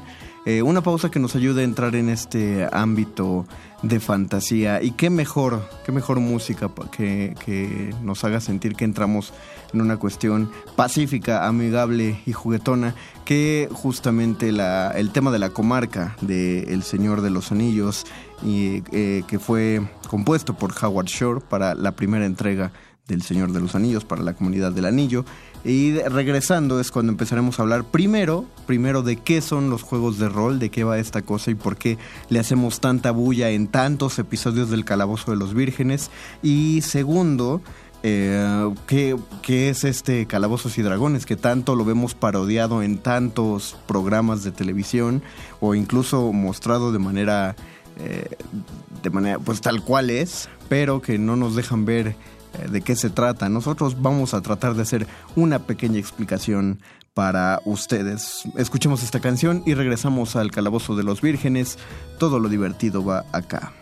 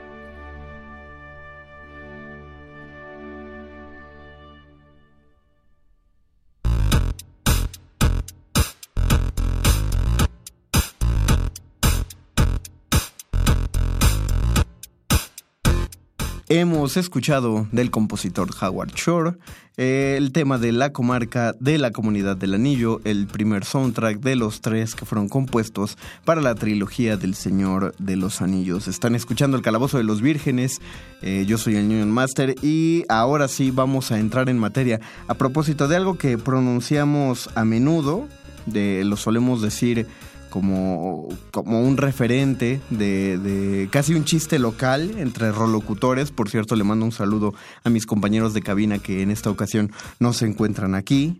Digo, ni, ni aquí en la radio en vivo, ni aquí en la cabina de grabación donde se está haciendo, porque pues eh, ocupados, pero aún así eh, un saludo porque son bien chidos. Eh, ¿Qué es esta, esta clase de juegos a la que tanto nos referimos? Como su nombre lo indica, el juego de rol implica que cada uno de los jugadores va a tomar un rol específico dentro del juego y lo debe interpretar y lo debe desarrollar a lo largo de la historia que sea narrada. Eso es a grosso modo, de forma muy general, cuál es la explicación de un juego de rol. No puedo hablar específicamente, por ejemplo, de misiones o de aventuras per se, porque eso depende también muchísimo del tipo de rol que se juegue. Es decir, al basarse en la imaginación, queda abierto a todas las interpretaciones que queramos darle al respecto. No podemos concentrarnos en una todavía. Digo, este programa también se va a tratar acerca de la historia de, de Calabozos y Dragones, el más icónico de ellos, pero vamos a centrarnos solamente en, en qué son los juegos de rol en general. Eh, generalmente cuando se habla de eso, alguien por ahí saca el chiste sexual de hacer lo, de los papeles de rol dentro de estos juegos medio kinkies. Es similar, quitemos los inuendos sexuales y sí es básicamente ello. Ahora, eh, un, eh, nuestro querido Gabo lo definió muy bien acerca de qué son los juegos de rol o fue Paco de Pablo, me parece uno de ellos dos tuvo la ocurrencia. Dijo, es exactamente lo que hacías de niño, pero ya siendo adulto. De niño, no importaba el juego que tú jugabas, adquirías un papel y un papel que interpretabas. Decías que eras un pirata, o decías que eras un soldado, o decías que eras médico, o decías que eras taxista, etc. Y, y todo alrededor, en tu imaginación y en las herramientas y tus juguetes que tomabas, lo modificabas para, para que este papel se desempeñara en el juego. es, es exactamente eso, solo que sentados, que fue la definición de hecho que dio el locutor. Es lo que haces de niño pero sentado. Y lo haces ante otros jugadores y ya siguiendo una serie de reglas. Dentro de esa sesión de juego, cada uno de los jugadores adquiere uno de estos roles y obviamente al adquirir uno de estos roles se le van a otorgar eh, ciertas virtudes y sus consecuentes carencias, ¿no? Si lo ponemos en ese ejemplo tan, tan escueto del tipo que toma el papel del médico, por ejemplo, eh, digamos que es una mesa con cuatro personas y uno toma el papel del médico y entonces sabemos que el médico va a saber curar a las personas y, va, a, va a requerir un equipo adecuado para curar a las personas. Pero este médico no puede arreglar un coche. Eso está fuera de su área de su área de trabajo. Por lo tanto, entonces el segundo jugador decide tomar el rol de un mecánico. Y entonces el mecánico puede reparar todo tipo de máquinas y de motores. Pero el mecánico no puede curar gente, por lo tanto el médico y el mecánico se complementan en sus aptitudes. Pero a su vez ninguno de ellos dos conoce el camino que deben seguir. Digamos, no, no tienen idea de, de hacia dónde deben llegar para sobrevivir a un éxodo, por así decirlo. Entonces el tercer personaje conoce el camino, digamos que es un geógrafo. Y entonces el tercer jugador decide ser este geógrafo que conoce exactamente hacia dónde ir y conoce los problemas que puede presentar el camino, así que es un guía perfecto que no podrá reparar, por ejemplo, el auto en el que van viajando o no podrá curar las heridas si alguno sale herido, pero sabrá dirigirlos a todos a buen, a buen puerto. Entonces, estos tres personajes se están acompañando mutuamente, pero probablemente ninguno de ellos sepa cazar, ni cazar, ni cocinar. Y por ahí hay una, una granjera, por ejemplo. Entonces la cuarta jugadora será una granjera que es experta en conocer qué, qué frutos y qué hierbas pueden comerse en, en un entorno salvaje que, y de qué manera este, se pueden matar a los animales para eh, pues para cazarlos no adecuadamente. Entonces ella no puede aportar ninguna de las aptitudes que tienen los otros tres como ninguno de esos tres sabe cómo hacer el trabajo de ella. Así que entre los cuatro forman un equipo que se va apoyando mutuamente y pueden emprender su viaje. Más o menos o más bien tal cual así es como funcionan los juegos de rol. Lo que sí acabo de plantear como una generalidad es el entorno. Yo se los, yo se los expliqué de manera contemporánea, ¿no?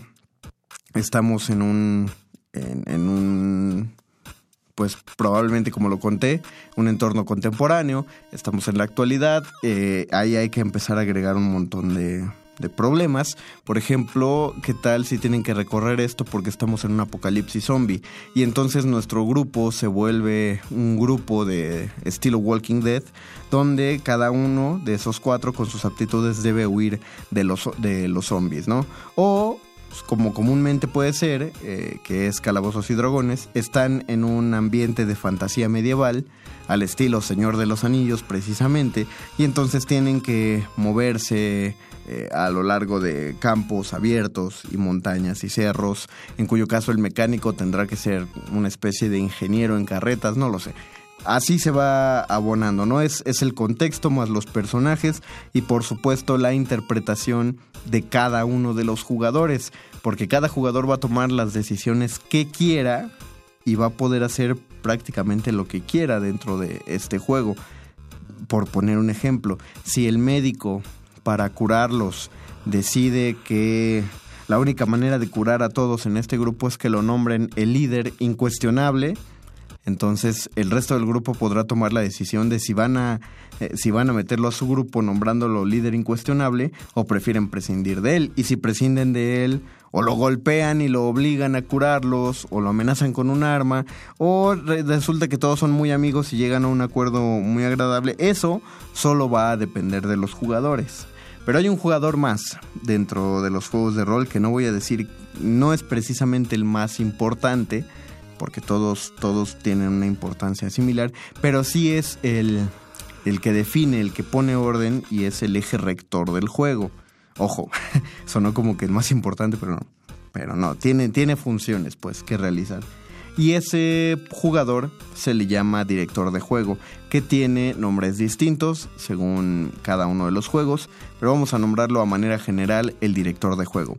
Y el director de juego es el que va a decidir todo lo que ocurre en el entorno alrededor de los personajes. Muchas veces se dice, no con poca soberbia, que el director de juego es el dios del mundo en el que se está jugando. Y sin darle toda esa carga mm, de poder y de, de omnipotencia de, pues de sumo respeto que se quiere otorgar. Sí, prácticamente lo podría hacer porque el director de juego eh, nombra eh, el entorno en el que se está jugando, nombra los problemas que uno se va encontrando, puede incluso nombrar hasta el clima de lo que está ocurriendo, ¿no? Eh, dentro de, esta, de estos cuatro jugadores, por ejemplo, ¿Quién va a decidir si de pronto su caravana es interceptada por un grupo de zombies? ¿O quién va a decidir si el automóvil se queda sin gasolina? ¿O quién va a decidir si hay animales para cazar o no hay animales para cazar? Si el clima es terrible o no, si la herida de alguien se está infectando o está sanando mm, correctamente. Eso lo tiene que decidir el azar y el, y el destino, el destino sería el director de juego y el azar vendría de los dados. Algo que tienen en común todos los juegos de rol es que se necesita tirar dados eh, variados. Bueno, no necesita, porque muchos van a decir que lo más importante del juego de rol es la imaginación y la interpretación, y tienen razón, pero el factor azaroso siempre es muy agradable en estos juegos. Dados de distintas caras, no solo el dado de seis caras, que es el que conocemos, el cubito que conocemos, hay dados de cuatro caras, de 8, de 10, de 12, eh, comúnmente de 20 caras, de 30 caras, eh, algunos locos llegan a ser dados de 100 caras que no tengo idea para qué van a usar. Pero hay, hay variedades, pues, y el azar va a ayudar a que algunas decisiones no queden en manos de nadie. Es decir, alguien está herido y el médico lo sana, pero la herida puede infectarse. Una tirada de dado decidirá si la herida se infecta o la herida cura adecuadamente. Y la dificultad será puesta justamente por quien está dirigiendo el juego. Entonces él se encarga de darle un cauce, una, una misión adecuada a los jugadores para que se involucren en, en, esta aventura, pues, y la lleven a buen término. Básicamente, eso son los juegos de rol. Espero que les estén sonando interesantes. Si no, vamos a hablar ahorita del más icónico de ellos, que es Calabozos y Dragones. Pero antes de ello, vamos a hacer otra pausa musical. Eh, esta, eh, esta tiene que ver eh, también vamos a poner del mismo soundtrack del Señor de los Anillos porque mete mucho en, ambiente, pero vamos a escuchar la profecía, que es de hecho la pieza que suena antes de la, de la que ya escuchamos ahorita, que es cuando se cuenta la historia de, los, de los anillos y del anillo único que los gobierna a todos. Eso nos ayudará a entrar en, en perfecta armonía con nuestro tema. Entonces, escuchamos la profecía de Howard Shore del soundtrack del Señor de los Anillos, la comunidad del anillo, y regresaremos a hablar sobre calabozos y dragones aquí en el Calabozo de los Vírgenes. Todo lo divertido va acá.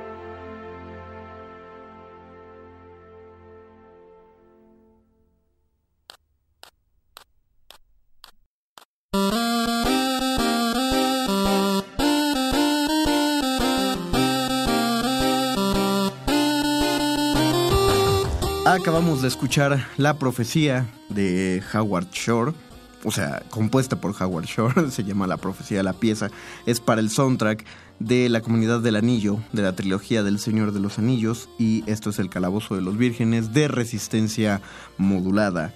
Vamos a entrar en una de las materias que más queríamos hablar y que me gustaría, me hubiera gustado hacerlo en una mesa con los demás locutores, pero la verdad creo que el formato de podcast es más adecuado para esto, porque es la historia de uno de los juegos más replicados en el imaginario de la cultura pop desde su invención. Prácticamente la historia de las, de las caricaturas modernas, eh, es decir, solo estoy dejando atrás a, todo lo que es, a todos los Box Bunnies y todos los, los Betty Boobs, las caricaturas clásicas, pues, y las que ya son más caricaturas seriadas.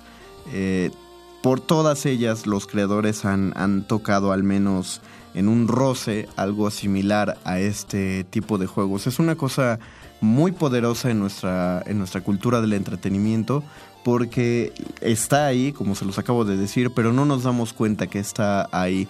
Algunos podemos ubicar ciertas referencias, pero jamás sabemos tal cual de qué se habla. Escuchamos Calabozos y Dragones y se nos hace conocido ese nombre, eh, aunque jamás hayamos visto tal cual el juego. Es, vean solo la fuerza que tiene este, eh, este juego que está presente sin que sepamos que está presente. Para muchos lo, conocieron por primera vez eh, viéndolo recientemente en la primera temporada, bueno, de hecho en, las temporadas de Stranger Things, donde todo gira alrededor justo de, una partida de rol. Bueno, empieza en una partida de rol, pero el hecho de que nombren al monstruo de la primera temporada como el, demo, como el Demogorgón y al de la segunda temporada como el Azotamentes, el Man Flyer o el Ilícido.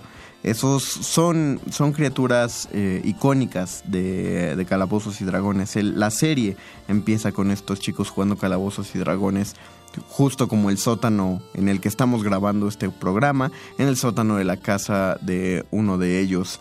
El laboratorio de Dexter tiene su episodio de Calabozos y Dragones. Bob Esponja tiene un, un cuadro en el que está jugando a lo mismo con Patricio y Don Cangrejo, este, eh, los Simpson hacen referencia a ese juego, es decir, ha pasado por, por muchísimos, muchos creativos, eh, principalmente en Estados Unidos, ubican el juego, lo practicaron y por eso lo llevan a, a las caricaturas de manera casi velada, porque los juegos de rol de alguna manera guardan un estigma que pues que queremos comprender, o más bien todos entendemos, nos parece una cosa como súper de ñoños, pero en la actualidad puede ganar una fuerza que debe ser justificada, es decir, hay muchísimos juegos similares a Calabozos y Dragones para celular y para computadora, eh, que fue Warcraft, o que es League of Legends en este momento, o que es Minecraft.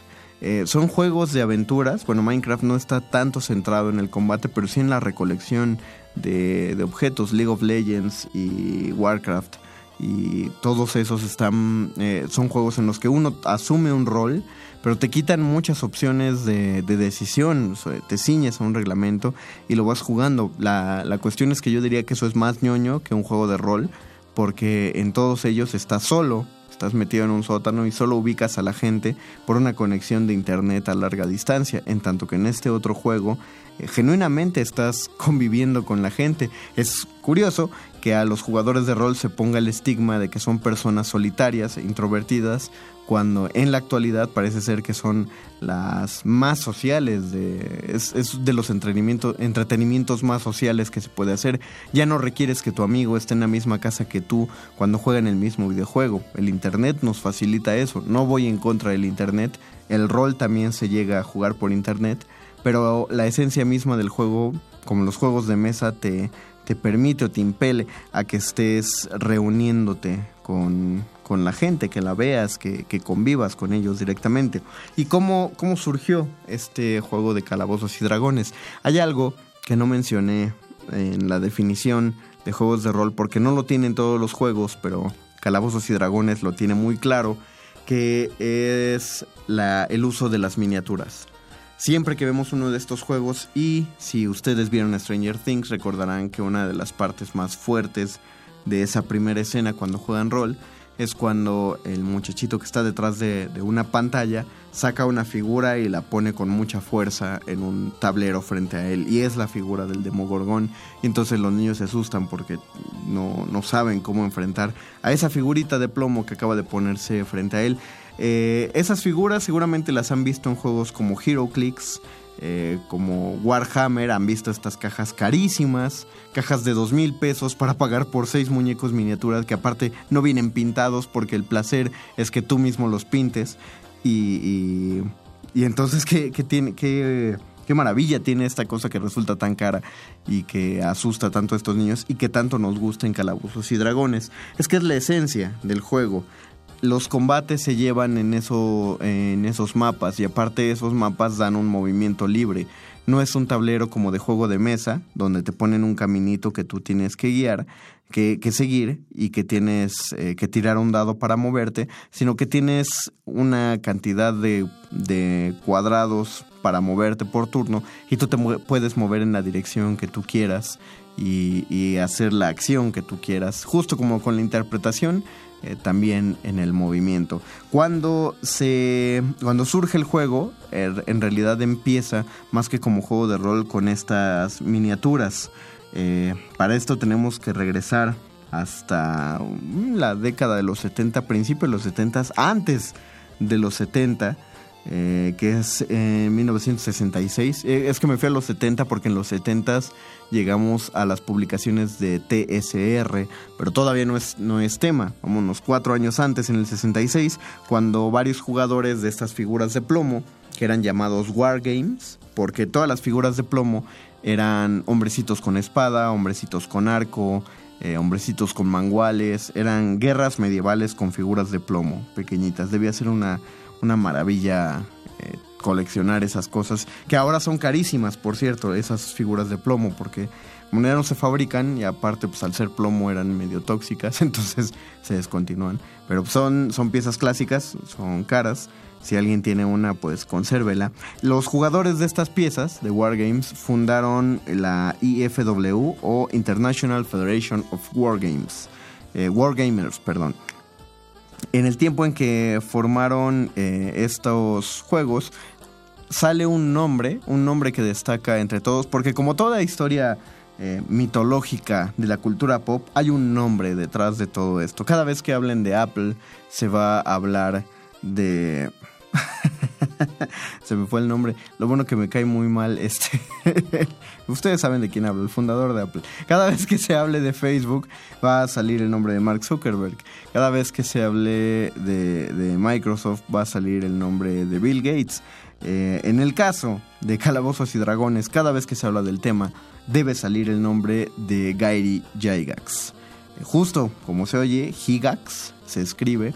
Eh, es, es curioso que él mismo tuviera nombre de, personaje, de villano de juego de rol, pues eso, eso ya marcaba un destino. Cuando se fundan eh, la IFW, eh, estaba, se encargaba de, pues jugaba eh, con esas figuritas de plomo, pero quiso darle un cierto orden a, a, cómo se debía jugar con las figuras de plomo, así que eh, escribe un manual para jugarlo y logra que se lo publiquen. El manual se llamaba Chainmail eh, traducido al español sería como cota de, cota de mallas.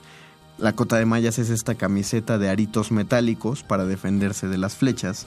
Eh, bueno, el juego es Chainmail Rules for Medieval Miniatures, que es escrito por él y otra persona llamada Jeff Perren. Se lo publican y ese reglamento ya tiene uh, algunos fundamentos que de hecho hasta la actualidad se conservan en el juego de Calabozos y Dragones, que son por ejemplo el avance eh, de cinco pies que son cinco pies. Este tablero que les digo no es más que una cuadrícula de cuadritos de una pulgada por una pulgada que, en escala representan eh, cuadros o casillas de 5 pies por 5 pies. Cada uno de, las figuras, si ustedes juegan rol, su figura se moverá en esos avances de 5 pies o de una pulgada. Y esa regla existe desde el 66, desde que existe Chainmail. Eh, ahí entra otro nombre, no el de, el de Jeff Perren, que de hecho Perren queda muy relegado en la historia. Ayuda a Gygax a publicar Chainmail, pero se sale y entra Dave Arneson. Eh, Arneson. ¿Quién es Dave Arneson? Él es prácticamente el creador del el calabozo, de la figura del calabozo. ¿Por qué? En estas sesiones de Wargames solamente se planteaban eh, escenarios como campos abiertos donde se ponían a, los soldados a, a combatir y, y, ya, simplemente se les dejaba combatir y eso era todo. Pero había que poner un emplazamiento más interesante y ese emplazamiento más interesante lo puso Arnson cuando en una sesión de, en el que estaba dirigiendo una partida de Chainmail, una sesión en 1970, es histórica esta sesión, porque pone a sus jugadores frente a él y les dicen, no vamos a estar en un campo de batalla, vamos a pelear en las alcantarillas de un castillo. A todos les gustó mucho la idea y cuando despliega el mapa se dan cuenta que las alcantarillas no tienen un camino definido, sino que todos se pueden mover por donde quieran, cosa que les voló la cabeza a los jugadores porque empezaban a tener porque les, se les puso una limitación que a su vez se volvía una enorme posibilidad. En campo abierto la mayor cantidad de estrategias simplemente implicaban los movimientos típicos del ataque de un ejército, como el movimiento de tenaza, eh, como el, avance de flecha, como la embestida, etcétera. Pero en este caso no, en este caso se podían hacer emboscadas, eh, podían eh, ocultarse detrás de paredes. La cosa enloqueció tanto que hasta la fecha entre la mitología rolera se le considera a esa la primer sesión de calabozos y dragones por, por la cuestión de que es como el primer calabozo de, esta sesión. Entonces, eh, esta, esta sesión empieza a crecer y entre Dave Armstrong y Gary Gygax empiezan a pensar cómo podrían, cómo podrían aprovechar este hallazgo del calabozo sumado a las reglas del Wargame. Entonces empezaron a escribir un manual el que, al que llamaron The Fantasy Game o el juego de fantasía, que es básicamente el primer o, el precursor de un juego de rol ya como lo conocemos en la actualidad. Eh, pero, ¿qué, fue lo que pasó y cómo se hace la transición del juego de fantasía a Calabozos y Dragones? Los voy a dejar descansar un poco de mi voz con otra pausa musical. Eh, ya que estamos en el mismo soundtrack del Señor de los Anillos, escuchemos el final de todas las cosas que es, eso ya es un saltote hasta el, eh, hasta el retorno del rey, la tercera entrega del Señor de los Anillos, y después de eso concluiremos esta emisión especial sobre calabozos y dragones y juegos de rol en el calabozo de los vírgenes. Todo lo divertido va acá.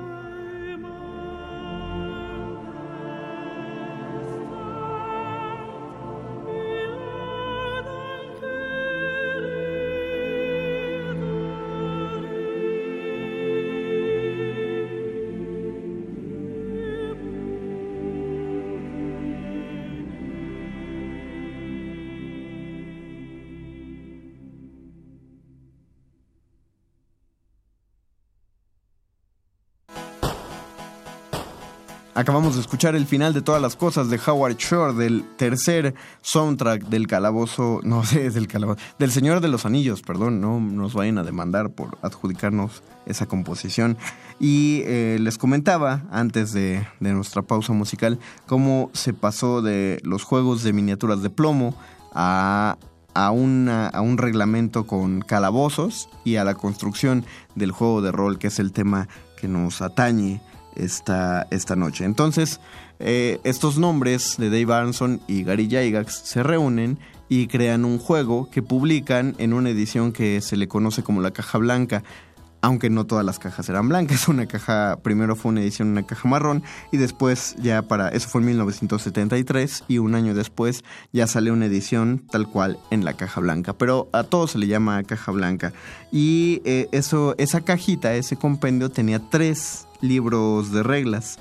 Eh, conocido como Men and Magic, Monster and Treasure y Dungeon and Wilderness, que es a grandes rasgos los tres ejes que construyen Calabozos y Dragones. Men and Magic era el manual donde estaban los personajes y las aptitudes que podían utilizar, en este caso la magia. Eh, Monsters and Treasures eh, son los enemigos contra los que se enfrentan estos personajes, que es otro agregado más, mientras que en Chainmail o en los Wargames se enfrentaban humanos contra humanos, personajes contra personajes, eh, y, y Aronson piensan que para su juego de fantasía deben meter monstruos, criaturas mitológicas y que estos caballeros peleen contra estas criaturas mitológicas y al vencerlos obtengan un tesoro. Y finalmente Dungeons and Wilderness es todos los emplazamientos donde podrían enfrentarse estas criaturas. Es decir, no lo limitan solamente a un calabozo, sino que pueden enfrentarse en un desierto, en un pantano, en un bosque, etc. Eh, las reglas, ya, ya en esas reglas se puede reconocer un juego como es en la actualidad y es, eh, pues parece como de muy poca calidad, parece que no va a triunfar, pero de hecho la publicación llega a agotarse justo como el chainmail de Gygax original, se agota en muy poco tiempo. A la gente, a los jugadores les empezó a fascinar al grado de que empiezan a publicar un montón de suplementos de reglas. Por suplementos de reglas en el juego entendemos como las expansiones. Todos los que jugamos Age of Empires sabemos que hubo una expansión ¿no? que te deja jugar más. O cuando juegas un juego de cartas, hay una expansión que lo hace crecer. Lo mismo los juegos de tablero. Eh, esto eh, es, exactamente lo mismo. Empiezan a, otorgarte incluso mundos completos para jugar dentro de ellos. Eh, los que juegan calabozos y dragones saben que existen mundos específicos. Podemos llamar reinos para los para no confundir a los que no juegan, reinos con cualidades específicas y en esos reinos eh, hay, hay personajes famosos, hay criaturas que aparecen más, hay villanos específicos, etc. Y esos reinos están disponibles para que tú metas a tus jugadores dentro de ellos. Eh, de, posteriormente, cuando empiezan a, crecer y a ganar fuerza los, los inversionistas dentro de esta de, esta empresa eh, forman eh, o empiezan a planear una próxima edición a la cual la llaman eh, el Advanced Dungeons and Dragons. Esto es en 1977 y es ya... No, perdón, eh, eso, eh, bueno, eso es en el 79. En el 77 se creó el, set básico de Calabozos y Dragones, que era una caja púrpura que traía justo los libros que les acabo de mencionar. Eh, durante los dos años siguientes sacaron publicaciones similares hasta que ya en el 79 se crea la, una de las ediciones más populares de Calabozos y Dragones, que es el Advanced Dungeons and Dragons o AD&D eh, hasta la fecha en los grupos de rol, el AD&D tiene como un, lugar muy profundo en el corazón de los roleros de mayor tradición y de hecho incluso de los nuevos jugadores, cosa que yo nunca he entendido porque el problema que tenía el AD&D es que era tremendamente complicado. Eh, sí, dejaba mucho a la interpretación pero las reglas eran muy específicas, el juego tenía demasiados números, había demasiadas tablas, hay mucho cariño por una edición que en sí era muy complicada de jugar.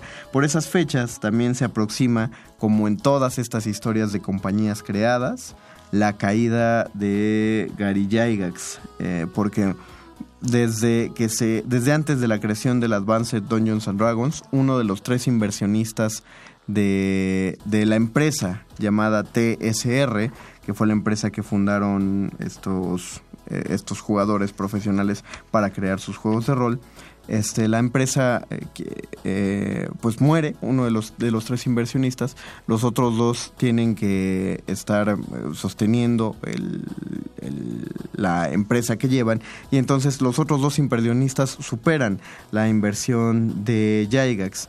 Entonces, pues poco a poco lo empiezan a relegar a pesar de que la marca está generando muchísimo dinero. ¿Y por qué generan ese dinero? No solo por los juegos, sino por la cantidad de productos que empiezan a sacar incluida una, una serie, una serie televisiva que por ahí de los 80 empezó a, aparecer en televisión.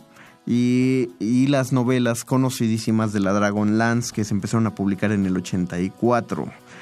ahí para por el 85, sin embargo, ya que están relegando a Gygax y está perdiendo poder de la misma compañía de juegos que él fundó, se agarra de amigos y familiares y logra empezar a comprar acciones para tratar de tener el 50.1% de las acciones. Y cuando ya eh, ese, ese es el, terrible problema de Gygax, que se puso como, como villano a monologar.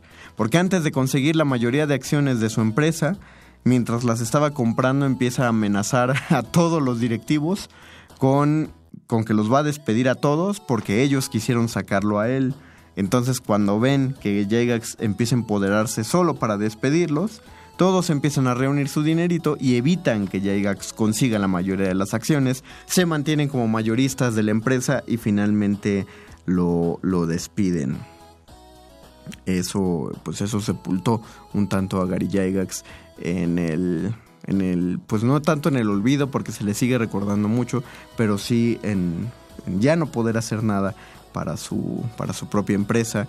Eh, si a esto sumamos que en, durante la transición este, TSR quebró eh, en 1997, eh, bueno, más que quebró se endeudó porque algunas fuentes dicen que la empresa TSR de juegos llegó a reunir una deuda hasta de 30 millones de dólares, por lo que se dejaron absorber por Wizards of the Coast que es un nombre conocido dentro del entretenimiento. Si ustedes lo han visto muchas veces sin quererlo, en la parte de atrás de sobres de juegos de tarjetas o de tarjetas coleccionables, en la parte de al lado de cajas de juegos de mesa, es, es una empresa hasta la fecha que, realiza juegos y de los juegos más, eh, más de culto que, puedan, que, podamos encontrar.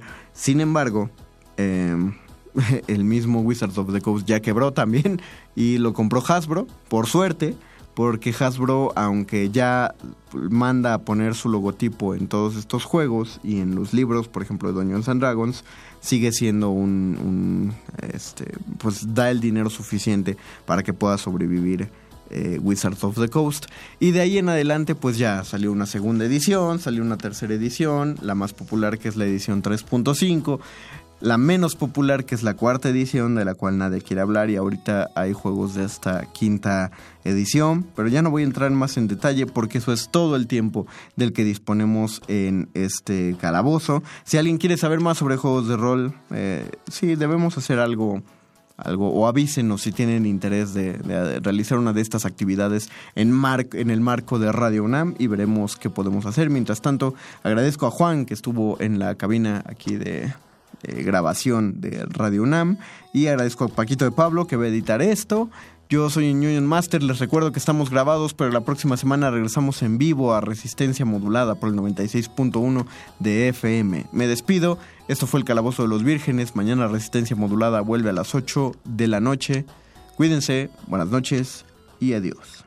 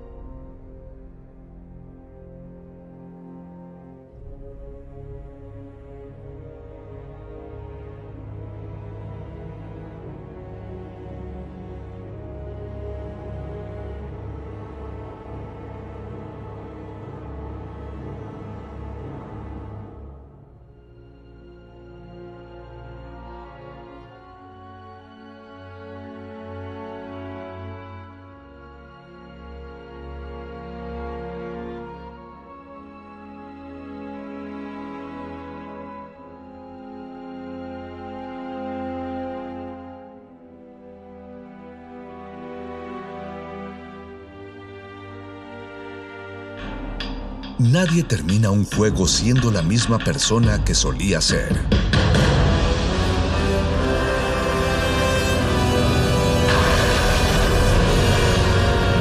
Seamos alguien más.